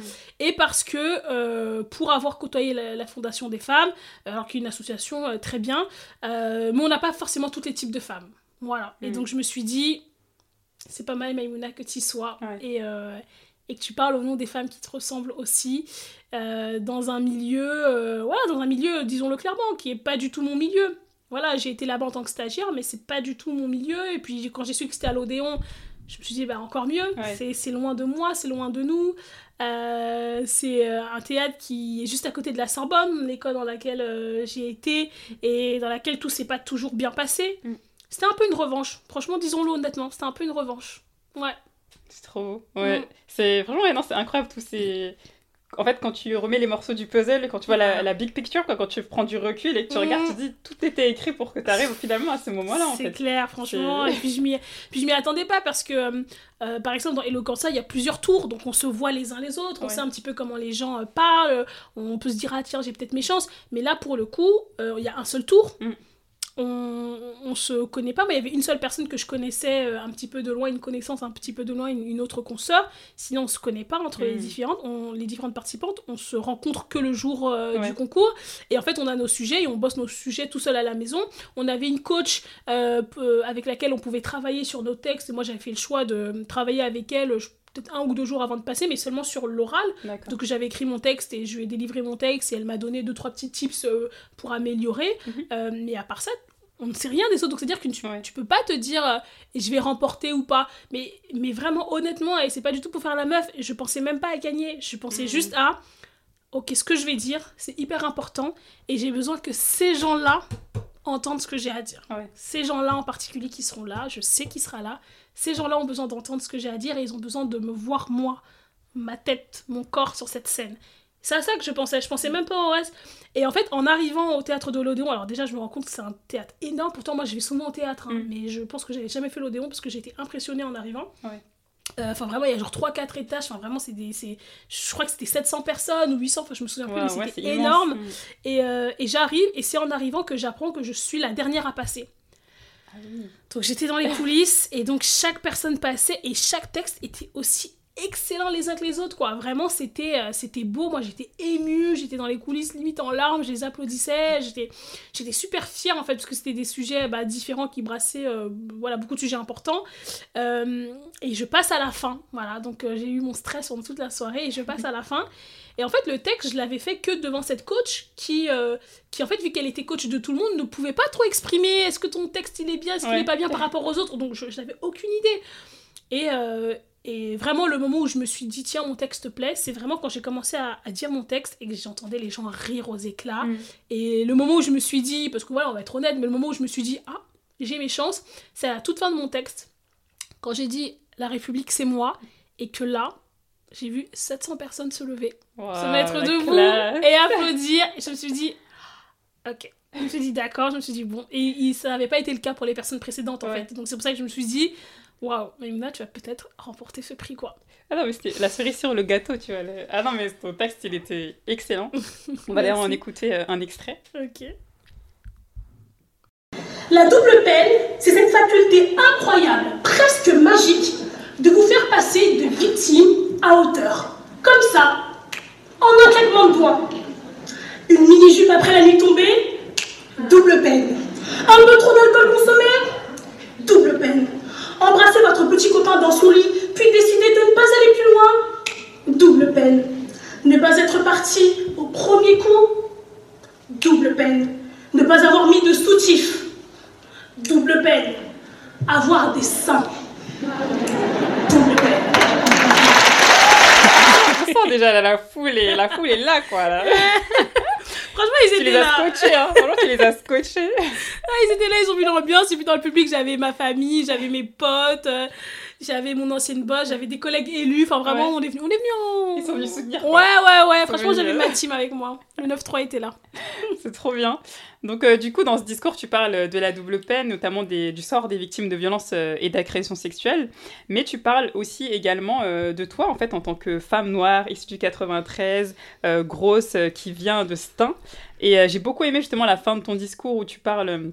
Tu rends un vibrant hommage en fait finalement aux femmes noires. Enfin, franchement, j'ai souri quand j'ai regardé, j'étais trop contente et je pense qu'il y a plein de femmes noires aussi qui, qui ont dû se reconnaître et, et sourire. Et euh, pourquoi c'était important pour toi de, tu vois, de faire cette petite dédicace en fait finalement et de, d'en imposer euh, en étant sur cette scène en fait Parce que euh, le combat féministe euh, est important, mais il est important d'intégrer tous les féminismes. Voilà, et je, je, voilà, je sais pas si c'est intégré pour tout le monde.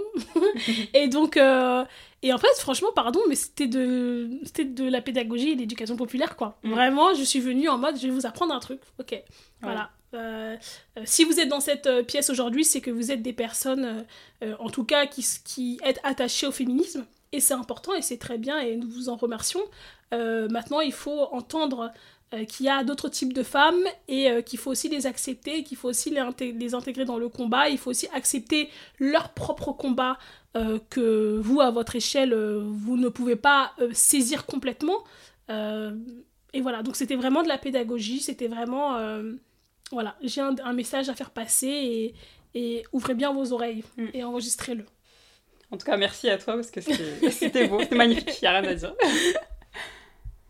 Cette année, j'ai euh, pu te voir également euh, lors de la projection à Stein de l'avant-première du documentaire euh, Marianne, avec un S, réalisé par la réalisatrice de documentaire et productrice Valentina Canavesio, qui pendant plusieurs années, 5 ans si je ne me trompe pas, t'a suivi toi ainsi que six autres femmes françaises et musulmanes issues d'horizons divers.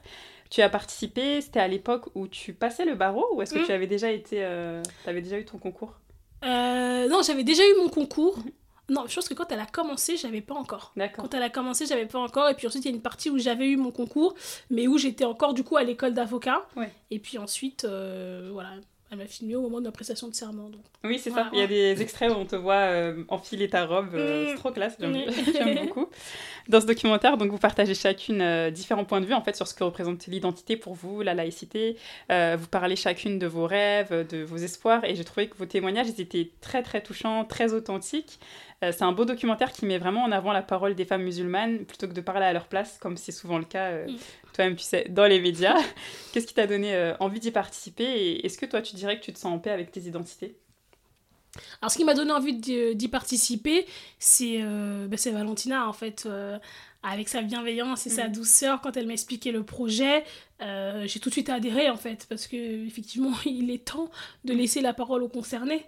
Euh, ce qui est quelque chose qui est très compliqué en- encore aujourd'hui en France. Donc, euh, donc ouais, j'ai j'ai eu envie de, de participer, sans trop savoir ce que ça donnerait à la fin. Moi, je, je trouve euh, magnifique, ce Mhm. documentaire est tellement touchant et tellement nécessaire pour la France aujourd'hui, mais je savais pas que ça donnerait ça, Ouais. vraiment. Et je savais pas que ce serait filmé sur autant de temps. Moi, quand on a, quand on a commencé, quand elle m'a recontacté au moment où je prêtais serment, j'avais même oublié, en fait. Je me suis dit, ah, tiens, euh, voilà, donc... euh, donc voilà la raison pour laquelle euh, j'ai décidé euh, d'y participer. Est-ce que je suis en paix avec toutes mes identités? Franchement, oui. Franchement, oui. Après, j'ai- je pense qu'il y a une seule période de ma vie où j'étais pas forcément totalement en paix. C'était à l'époque de la fac, quand je venais d'arriver à la fac et où j'étais, euh, où j'ai été plongée d'un coup dans un bain où je me sentais pas à ma place. Euh, mais en dehors de ça, j'ai toujours été euh, plus ou moins à l'aise avec mes différentes identités. Et euh, voilà, ce qui, ce qui relève, selon moi, de l'intime que je ne veux pas partager, bah, je ne le partage pas. Ce que je veux partager, écrit haut et fort euh, à la mairie ou sur l'estrade de l'Odéon, bah, je le crie haut et fort. Mm. Et ouais, non, je suis assez en, en paix avec mes différentes identités, même si c'est pas facile tous les jours. Ouais. Surtout avec le métier que je fais. Enfin voilà, je, je suis quand même régulièrement confondue euh, avec mes clients quand même quand j'arrive dans des tribunaux en dehors du Mhm. 93. Enfin voilà, c'est pour dire à quel point euh, Ouais.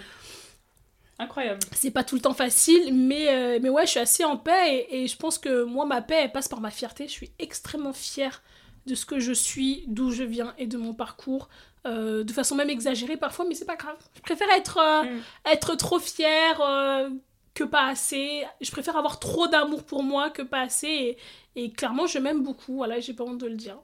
Bah, ça, fait, ça fait super plaisir à entendre, franchement. on, de- on devrait même pas euh, se justifier, même ouais, de- mais c'est vrai. hein. Franchement, c'est vrai. la ouais. confiance en soi, euh, d'être fier de soi, bah Ouais. pourquoi pas en fait Mm. Enfin, tu vois, il y a tout ce concept aussi un peu de fausse, fausse modestie ou de devoir Ouais. toujours être modeste, en- particulièrement quand tu es une femme. euh, dès que tu dès que tu euh, tu t'assumes, en fait, finalement, bah, on va dire que tu, tu te la pètes ou que tu te la racontes, alors Mhm. que bah il y a quoi de mal à avoir de l'estime et de la confiance en soi Exactement. Je comprends pas. Juste de l'amour propre, quoi. C'est tellement important. Exactement, c'est hyper important. Mm. C'est clair.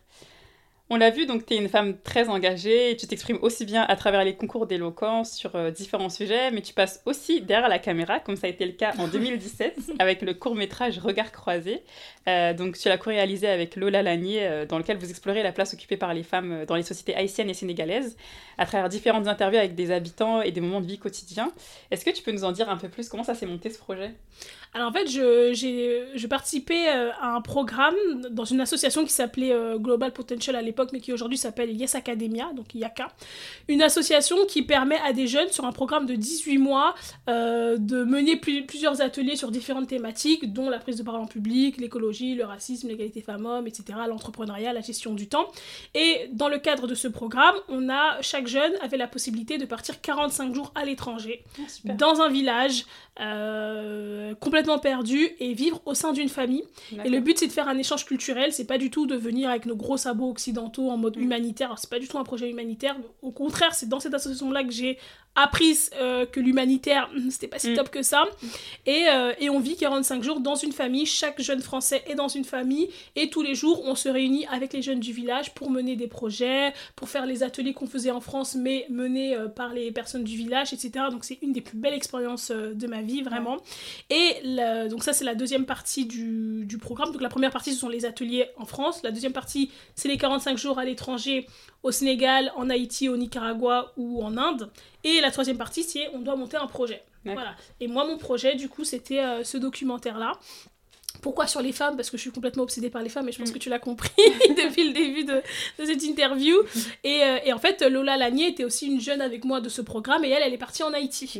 Et moi, je partais au Sénégal et donc on s'est dit, bon, bah pourquoi pas euh, filmer chacune de notre côté euh, et faire une petite, euh, des petites interviews de, euh, bah, des habitants euh, du village sur, euh, sur les femmes, Mm. spécifiquement dans ces villages-là. Et on a décidé de faire un documentaire ensemble qu'on a ensuite diffusé euh, euh, dans plusieurs associations, dans les milieux scolaires, pour susciter le débat derrière. Le Ouais. débat.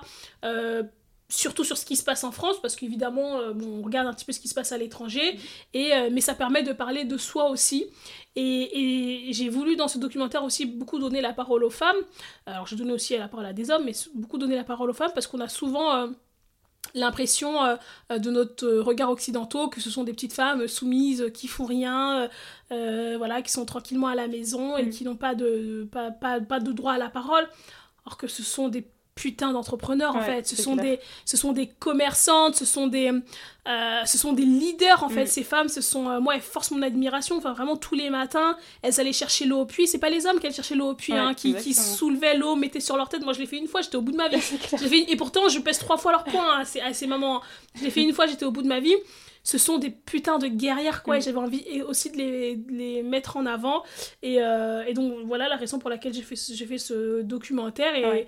et ouais, je suis super contente parce qu'il a, il a quand même pas mal tourné à l'époque où on l'a fait. Et ça a suscité plein de débats. Et moi, ça m'a enrichi. Et je pense que ça a aussi enrichi les personnes qui ont participé. Donc voilà. Et j'ai eu, encore une fois, un gros gros soutien de ma mère. La première diffusion que j'ai fait, ma mère avait fait un chep géant et tout. Et pas que la première diffusion. La première diffusion, tout court, elle avait fait. Et la première diffusion Instinct, Hmm. que j'ai fait dans le théâtre, dans lequel je fais du théâtre, pareil, euh, a fait un chep géant et tout. Donc, euh, donc Dommage que je te connaissais pas à cette époque. Ouais. Ah là j'ai raté. Et c'était comment d'être réali- réalisatrice finalement pour ton premier court métrage durant cette expérience? Ben, c'était assez bizarre parce que. Bah, déjà, je m'y connais pas du tout. Enfin, franchement, je, me, je m'y connais pas du tout. Alors, j'ai, voilà, j'avais réfléchi aux questions. euh, les personnes, elles étaient là. J'ai principalement interviewé les membres de ma famille dans laquelle j'étais, Mhm. avec qui je suis restée en contact. Cet été, j'étais au Sénégal et je suis Ouais. partie les voir. Donc, euh, j'ai noué de- des liens très forts avec, euh, avec ses habitants. Euh, et en fait, ce qui a été le plus difficile pour moi, ça a été tout le travail de montage derrière. Parce qu'en fait, Mhm. on a monté. On a monté euh, Ah oui, toutes les deux euh, la vidéo. On a été aidé quand même par un, un réalisateur professionnel, mais c'est vraiment nous qui avons fait, qui avons regardé tous les rushs, qui avons dû assembler la musique et tout. Et c'était euh, et c'était vraiment c'était un vrai travail fatigant quoi. Mm. vraiment pendant des semaines on se voyait tous les dimanches matins ou tous les samedis matins. Ça m'a demandé beaucoup de temps beaucoup d'énergie. Mais j'étais tellement fière à la fin. Quand tu regardes le résultat enfin moi j'avais et donc du coup je l'ai regardé euh, des, des- des dizaines et des dizaines de fois ce Ah, documentaire par parce cœur, ça je le connais par cœur je peux dire toutes les répliques mais euh, mais j'étais toujours émue j'étais toujours émue parce que en dehors du fond c'est-à-dire de ce qui est dit euh, par ces femmes et ces hommes c'est tout le travail et l'investissement qu'il y a derrière et euh, et voilà, voilà ça, ça m'émeut à chaque fois, euh, même d'en parler. euh, mais Mm. ouais, j'en suis assez fière. Alors, il tourne plus trop. Et puis, en plus, euh, il était sur YouTube. On avait pas mal de vues. Et puis, un jour, j'y suis allée. Et puis, je me suis rendu compte que quelqu'un euh, avait repris la vidéo à son compte. Je sais pas trop comment. Enfin, franchement, j'étais j'étais super triste et déçue. Donc là, il est plus sur, les, il est plus sur YouTube. Je le remettrai, je pense, un de ces quatre. Mhm. Mais euh, ça a été un beau projet dont je suis euh, très fière. Et puis, surtout, dont sont fiers les membres de ma famille euh, Ouais. que j'ai filmé là-bas. Ça leur fait un beau souvenir. Ouais, c'est sûr, de- j'imagine. Voilà. Ah, ça devait être une très belle expérience, Mm. franchement. Alors, en ce moment, j'ai cru comprendre que tu écrivais quelque chose. Tu m'as fait un teaser là depuis que je t'ai contacté pour, pour faire l'interview. Tu me dis Ah. là, je travaille sur quelque chose. Et moi-même, je ne sais pas c'est quoi. Alors, c'est quoi, les... c'est quoi tes projets qui sont dans le four là, en ce moment? Alors, donc, comme je disais tout à l'heure, en fait, je participe euh, à un concours d'éloquence, le Ouais. concours de la conférence euh, du barreau, donc organisé euh, par euh, la plupart des barreaux de France, et qui élit le, enfin, les secrétaires de la conférence, c'est-à-dire qu'il y a plusieurs gagnants qu'on appelle les secrétaires de la conférence, qui, euh, bon, déjà sont reconnus euh, au sein du barreau parce que ben, les concours d'éloquence, c'est vraiment un truc d'avocat Ouais. premièrement. Et deuxièmement, on a un réel avantage professionnel puisqu'on a des priorités sur les grosses affaires euh, criminelles du barreau Mhm. pour lesquelles les personnes n'ont pas d'avocat choisi. Donc on est commis d'office en priorité, hein, donc c'est une belle opportunité professionnelle. Et j'ai beaucoup hésité à faire ce concours parce que moi au sein du barreau je suis assez discrète on me connaît pas trop et Mm. j'aime bien en fait euh, ne pas parce que c'est un- comparé à Paris où ils sont plus de 20 000 nous on est 600 700 donc ce qui commence à qui commence à faire beaucoup on est quand même le deuxième tribunal de France ça commence à faire beaucoup mais par rapport à Paris on reste un petit barreau Mm. euh, donc tout le monde se connaît un peu plus ou moins et moi je suis pas voilà je suis partie des gens discrets des jeunes avocats qu'on qu'on connaît pas trop et Ouais. voilà déjà quand j'ai gagné le concours Gisèle Halimi alors ça a fuité au sein du barreau parce que dans la salle il y avait quelqu'un qui connaissait Ah. le bâtonnier euh, du Ouais. 93 donc déjà quand j'ai gagné ce concours là j'ai eu plein d'appels à droite à gauche d'avocats j'ai eu des mails et je suis super contente parce que c'était des mails de Ouais. de soutien, de félicitations euh, de, de mes confrères et de mes consoeurs, donc j'étais super contente. Mais déjà, ça a mis un petit peu la lumière sur moi et j'étais Ouais. j'étais pas hyper à l'aise. Et là, ce concours, vu que c'est vraiment un exercice que j'aime, en fait, les concours d'éloquence, euh, Mm. la vérité, c'est que j'aime vraiment ça. Tout le monde me disait, mais il faut que tu passes le concours de la conf, il faut absolument que tu le passes. Tout le monde me disait ça, puis je recevais même des mails de- d'avocats euh, que je connais pas du tout. Ouais. Oui, euh, nous avons vu votre vidéo, euh, consoeur, j'espère que vous allez euh, tenter le concours de la conf du barreau qui commence bientôt. Et c'est cet été, en fait, les inscriptions se terminaient euh, le 17 ou le 18 août, je me souviens plus. Et moi, j'étais au Sénégal. Ouais. Et j'étais partie avec la brochure, parce que j'étais partie à la, à la, à la présentation euh, du concours, euh, voilà, pour me renseigner. J'étais partie avec la brochure et je l'avais mis euh, dans mon ordinateur, parce que je voyage toujours avec mon ordinateur maintenant, parce qu'on a des urgences, nous, les Mm. avocats. Et, et je crois que c'est un ou deux jours avant la clôture où je me suis dit, bon, allez, je le fais ou je le fais pas, je le fais ou je le fais pas. Je me suis dit, ouais, mais non, c'est tous au fond de toi que tu as envie de le faire. Que Mm. certes, tu veux pas avoir la lumière du barreau sur toi, mais, mais tu as envie de le faire. Donc, allez, tu le fais, tu le tentes, et, Ouais. puis, et, puis, et puis on verra. Et donc, le premier tour, c'était, il me semble, la semaine dernière ou il y a deux semaines. Et, euh, et donc, c'était euh, la bille fait-il le moine. Et donc, Mm. euh, et donc, voilà. Et donc, ça a visiblement plu, puisque j'ai été sélectionnée Super, au second tour, merci. j'ai été prise au second tour. Et le second tour a lieu bah, là, euh, mercredi. Waouh, ah oui, déjà. Ouais, sur une question où je n'ai pas encore écrit la moindre ligne, Ouais. donc je commence déjà à être un peu dans le, dans le stress, mais je suis une procrastineuse, hein. Moi, ça se voit pas comme ça, mais Je travaille bien dans l'urgence. je, travaille bien, enfin bien, en tout cas je travaille dans l'urgence, je sais pas si je travaille bien, mais... Et donc du coup, le sujet que j'ai, je peux te le dire en avant-première, plaisir. euh, parce qu'on a le choix entre deux sujets, mais le, sujet que j'ai choisi, c'est euh, Faute avouée est-elle à demi pardonnée? Waouh, non mais c'est dur. Vos sujets, Ouais. c'est trop dur. Ouais, franchement. euh, Donc, à part comportement bah ouais, Ouais, Daya, j'ai pas encore de Là, tu piste. cherches ta playlist. C'est ça, c'est ça, j'ai pas encore de piste, Ah ouais. mais euh, Écoutez les- toutes les chansons de Lover. Euh... c'est ça, c'est ça, c'est ça, bah oui. Ça. Mais c'est ça, parce que franchement, faut avouer à demi pardonner, on pense tous à la même chose. C'est Mais bon, bref. Exactement. Donc, euh, donc voilà, donc c'est. Euh, bah, je suis censée bosser dessus un peu aujourd'hui. Je me suis dit, bon, j'essaie de faire ça euh, dimanche. Euh, Ouais. je sais pas si j'aurai vraiment le temps parce que j'ai plein de choses à faire là cet Ouais, après-midi, une ce soir à la mairie. J'ai une grosse journée aujourd'hui. Mais, euh, mais bon, dans tous les cas, euh, j'arriverai mercredi avec un texte fait. Voilà, Ouais, c'est certain. on n'en doute pas. Et Voilà. franchement, je t'envoie plein de, plein de bonnes ondes, plein de force. Merci, franchement, merci. C'est pas. tu vas tout cartonner, tu oh, vas tout t'es déchirer. trop- t'es trop- Franchement, il y a d'excellentes personnes, je sais pas. Mais en tout cas. T'inquiète. En tout cas, ça gérer. fait. Enfin, rien que, enfin, rien que l'exercice. En fait, l'exercice me plaît. Ouais. Rien que l'exercice de me poser, de réfléchir à la question, d'écrire, de rajouter un petit peu de moi, des petites touches euh, de Maimouna, du Ouais. 9-3, etc. ça me plaît en fait. Donc, euh, donc peu importe où je vais, même si ça s'arrête au, au second tour, là, euh, Ouais. je serais contente, vraiment. Et la finale a lieu. Enfin, en tout cas, les. Les... Parce qu'il y a deux, dans notre barreau, il y a deux secrétaires qui sont élus. Mhm. Euh, et donc ces deux secrétaires, donc les deux gagnants, vont participer le 10 décembre, je crois, enfin en septembre, vont participer à un, à un gros show au Stade de France. Oh, génial. Ouais, D'accord. Mais du coup, c'est ouvert au public ou c'est. je euh, crois pas. Je crois que c'est Ah, ouvert que aux membres du barreau et aux magistrats, greffiers, enfin tout le personnel du tribunal. Mais ce sera Euh, filmé Ah, je sais pas. Ah, pour Ah. le coup, je sais pas. Ah, j'avoue, j'espère. Ouais. Comme ça, euh, on te regardera. euh. Mais on sait pas si j'y serai. Ah ouais, Ah, bah, t'es non, mais on, on se projette, visualisation, visualisation. Ouais, c'est vrai, c'est vrai, c'est vrai. Ce serait quoi, toi, tes conseils pour des personnes euh, qui aimeraient prendre plus confiance en elles euh, lors de prise de parole en public? Alors, moi, mon premier conseil, mais j'arrête pas de le répéter, ça fait très bateau, mais c'est pas grave, je vais le dire encore, c'est de rester soi. Vraiment sur le fond et sur la forme. Euh, quand Ibra décide de monter sur la table euh, au final, à la finale d'Eloquentia, c'est parce qu'il est lui, quoi. Ouais, et c'est pour vrai. ça qu'il arrive en finale. Donc, moi, ma première chose, c'est de vraiment rester soi, ne pas avoir honte d'être qui on est, surtout pour nous, les personnes racisées, surtout pour nous, les personnes qui euh, venons de quartiers populaires. Restons nous-mêmes. Ça, c'est la première euh, chose. La deuxième chose, je dirais, de se dire que notre présence et notre parole, elle est importante en fait. Elle est importante et elle est nécessaire, euh, pas que pour nous personnellement, mais pour tous nos contemporains et pour tout notre pays. En fait, c'est notre parole, elle est importante. On doit être là, on doit être vu, on doit être entendu. Et, euh, et il faut se donner un petit peu d'amour, quoi. Vraiment, Mm. tout autour de moi tourne autour de l'amour, mais il faut se donner un petit peu d'amour de soi, un petit peu d'amour propre. Et, euh, et voilà, après, évidemment, on stresse. Moi, je suis la première à stresser. Euh, Moi, tu me vois dans un concours d'éloquence, mes mains, elles tremblent, elles sont Mm. moites. Euh, je suis au bout de ma vie. À chaque fois, avant de rentrer dans une salle, je me dis, mais Maïmouna, mais qu'est-ce que tu fous là, en fait? Pour- Pourquoi tu t'infliges ça?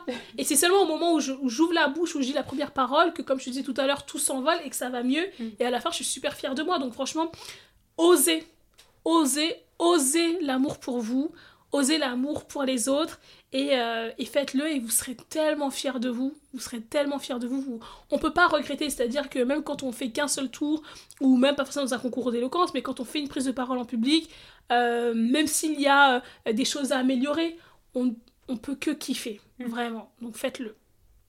C'était très beau ce que tu viens de dire. Pour la énième fois, mais Oh, beau, un beau message. Alors, Maïmouna, on arrive euh, à la fin de cette interview. C'est déjà Mhm. passé hyper vite, mais ça fait Ouais. déjà plus d'une heure trente qu'on parle. Mais... Ah, déjà Ouais, c'est... Ah ouais, d'accord, j'ai même pas remarqué. Ah C'était, c'était trop beau. Enfin, j'ai, vraiment adoré discuter avec toi. Du coup, nous, qu'est-ce qu'on peut te souhaiter pour la suite? La paix. la Vraiment paix. me souhaiter euh, euh, la paix, euh, d'avoir la force de continuer euh, mes différents engagements, parce que c'est sûr que parfois je m'épuise, euh, Mm. parfois je suis fatiguée, enfin je suis un être humain comme tout le monde, Ouais. mais de me, ouais, de, me, de me souhaiter de la paix, de la force, et, euh, et franchement d'être heureuse, quoi. Parce que c'est pas si évident que ça dans la vie, et c'est pour ça que dans mes réseaux sociaux, j'essaye de... quand je parle de, enfin, je parle de plusieurs sujets, hein, à la fois de mes engagements politiques, de mon travail en tant qu'avocate, euh, de, de mes engagements associatifs, et j'essaie de pas être le genre de personne qui ne met que des trucs positifs. Alors, on n'a pas forcément toujours envie de partager le négatif, et ça, moi, je le comprends totalement. Mais j'essaie de montrer aussi l'envers du décor. Je fais pas partie euh, des personnes qui ne montrent que le positif et qui met toujours 3000 filtres. Euh, donc voilà, on n'est pas toujours heureux, on n'est pas toujours dans le bien-être. et moi, la première. Et donc, ouais, vraiment me souhaiter d'être en paix, d'être heureuse. et de continuer euh, mes engagements avec Force parce que euh, parce que c'est nécessaire quoi et il faut bien que quelqu'un le fasse. je te le souhaite euh, que tout ce que tu viens de dire on merci. le en mille mille merci merci je prends je prends je prends. Merci beaucoup Awa. Merci beaucoup pour ton énergie ta bonne humeur. Franchement ça fait ça fait super plaisir. Ouais bah, merci à toi. Je suis super contente de participer à ce podcast. Vraiment je je suis fière. Vraiment là je suis sûre que qui va avoir un franc succès, je serais fière de dire bah ouais, moi j'y étais, je fais partie des, premières personnes, c'est ça, qui ont participé à ce podcast. Donc vraiment merci beaucoup Awa pour l'invitation, je suis flattée. Merci beaucoup. merci Maïmouna pour ces paroles si inspirantes et sincères. J'espère que cet épisode t'a aussi touché que moi. Pour le thème d'écriture de cet épisode, je t'invite à te rappeler un moment, un souvenir où tu te sentais en pleine confiance et de noter ce qui te vient à l'esprit. Quelles sensations tu as ressenties et quel était ton état d'esprit. Si tu as apprécié cet épisode, la meilleure manière de nous soutenir, c'est de t'abonner sur ta plateforme d'écoute Apple Podcast ou Spotify, de mettre 5 étoiles et de nous laisser un commentaire. On est aussi présent sur les réseaux sociaux Instagram et TikTok, YoCreativeGang. Je compte sur toi pour t'abonner et partager à ton réseau, tes amis, ta boulangère, ta famille et toutes les personnes à qui ça peut faire du bien. Je te donne rendez-vous dans deux semaines. À très bientôt!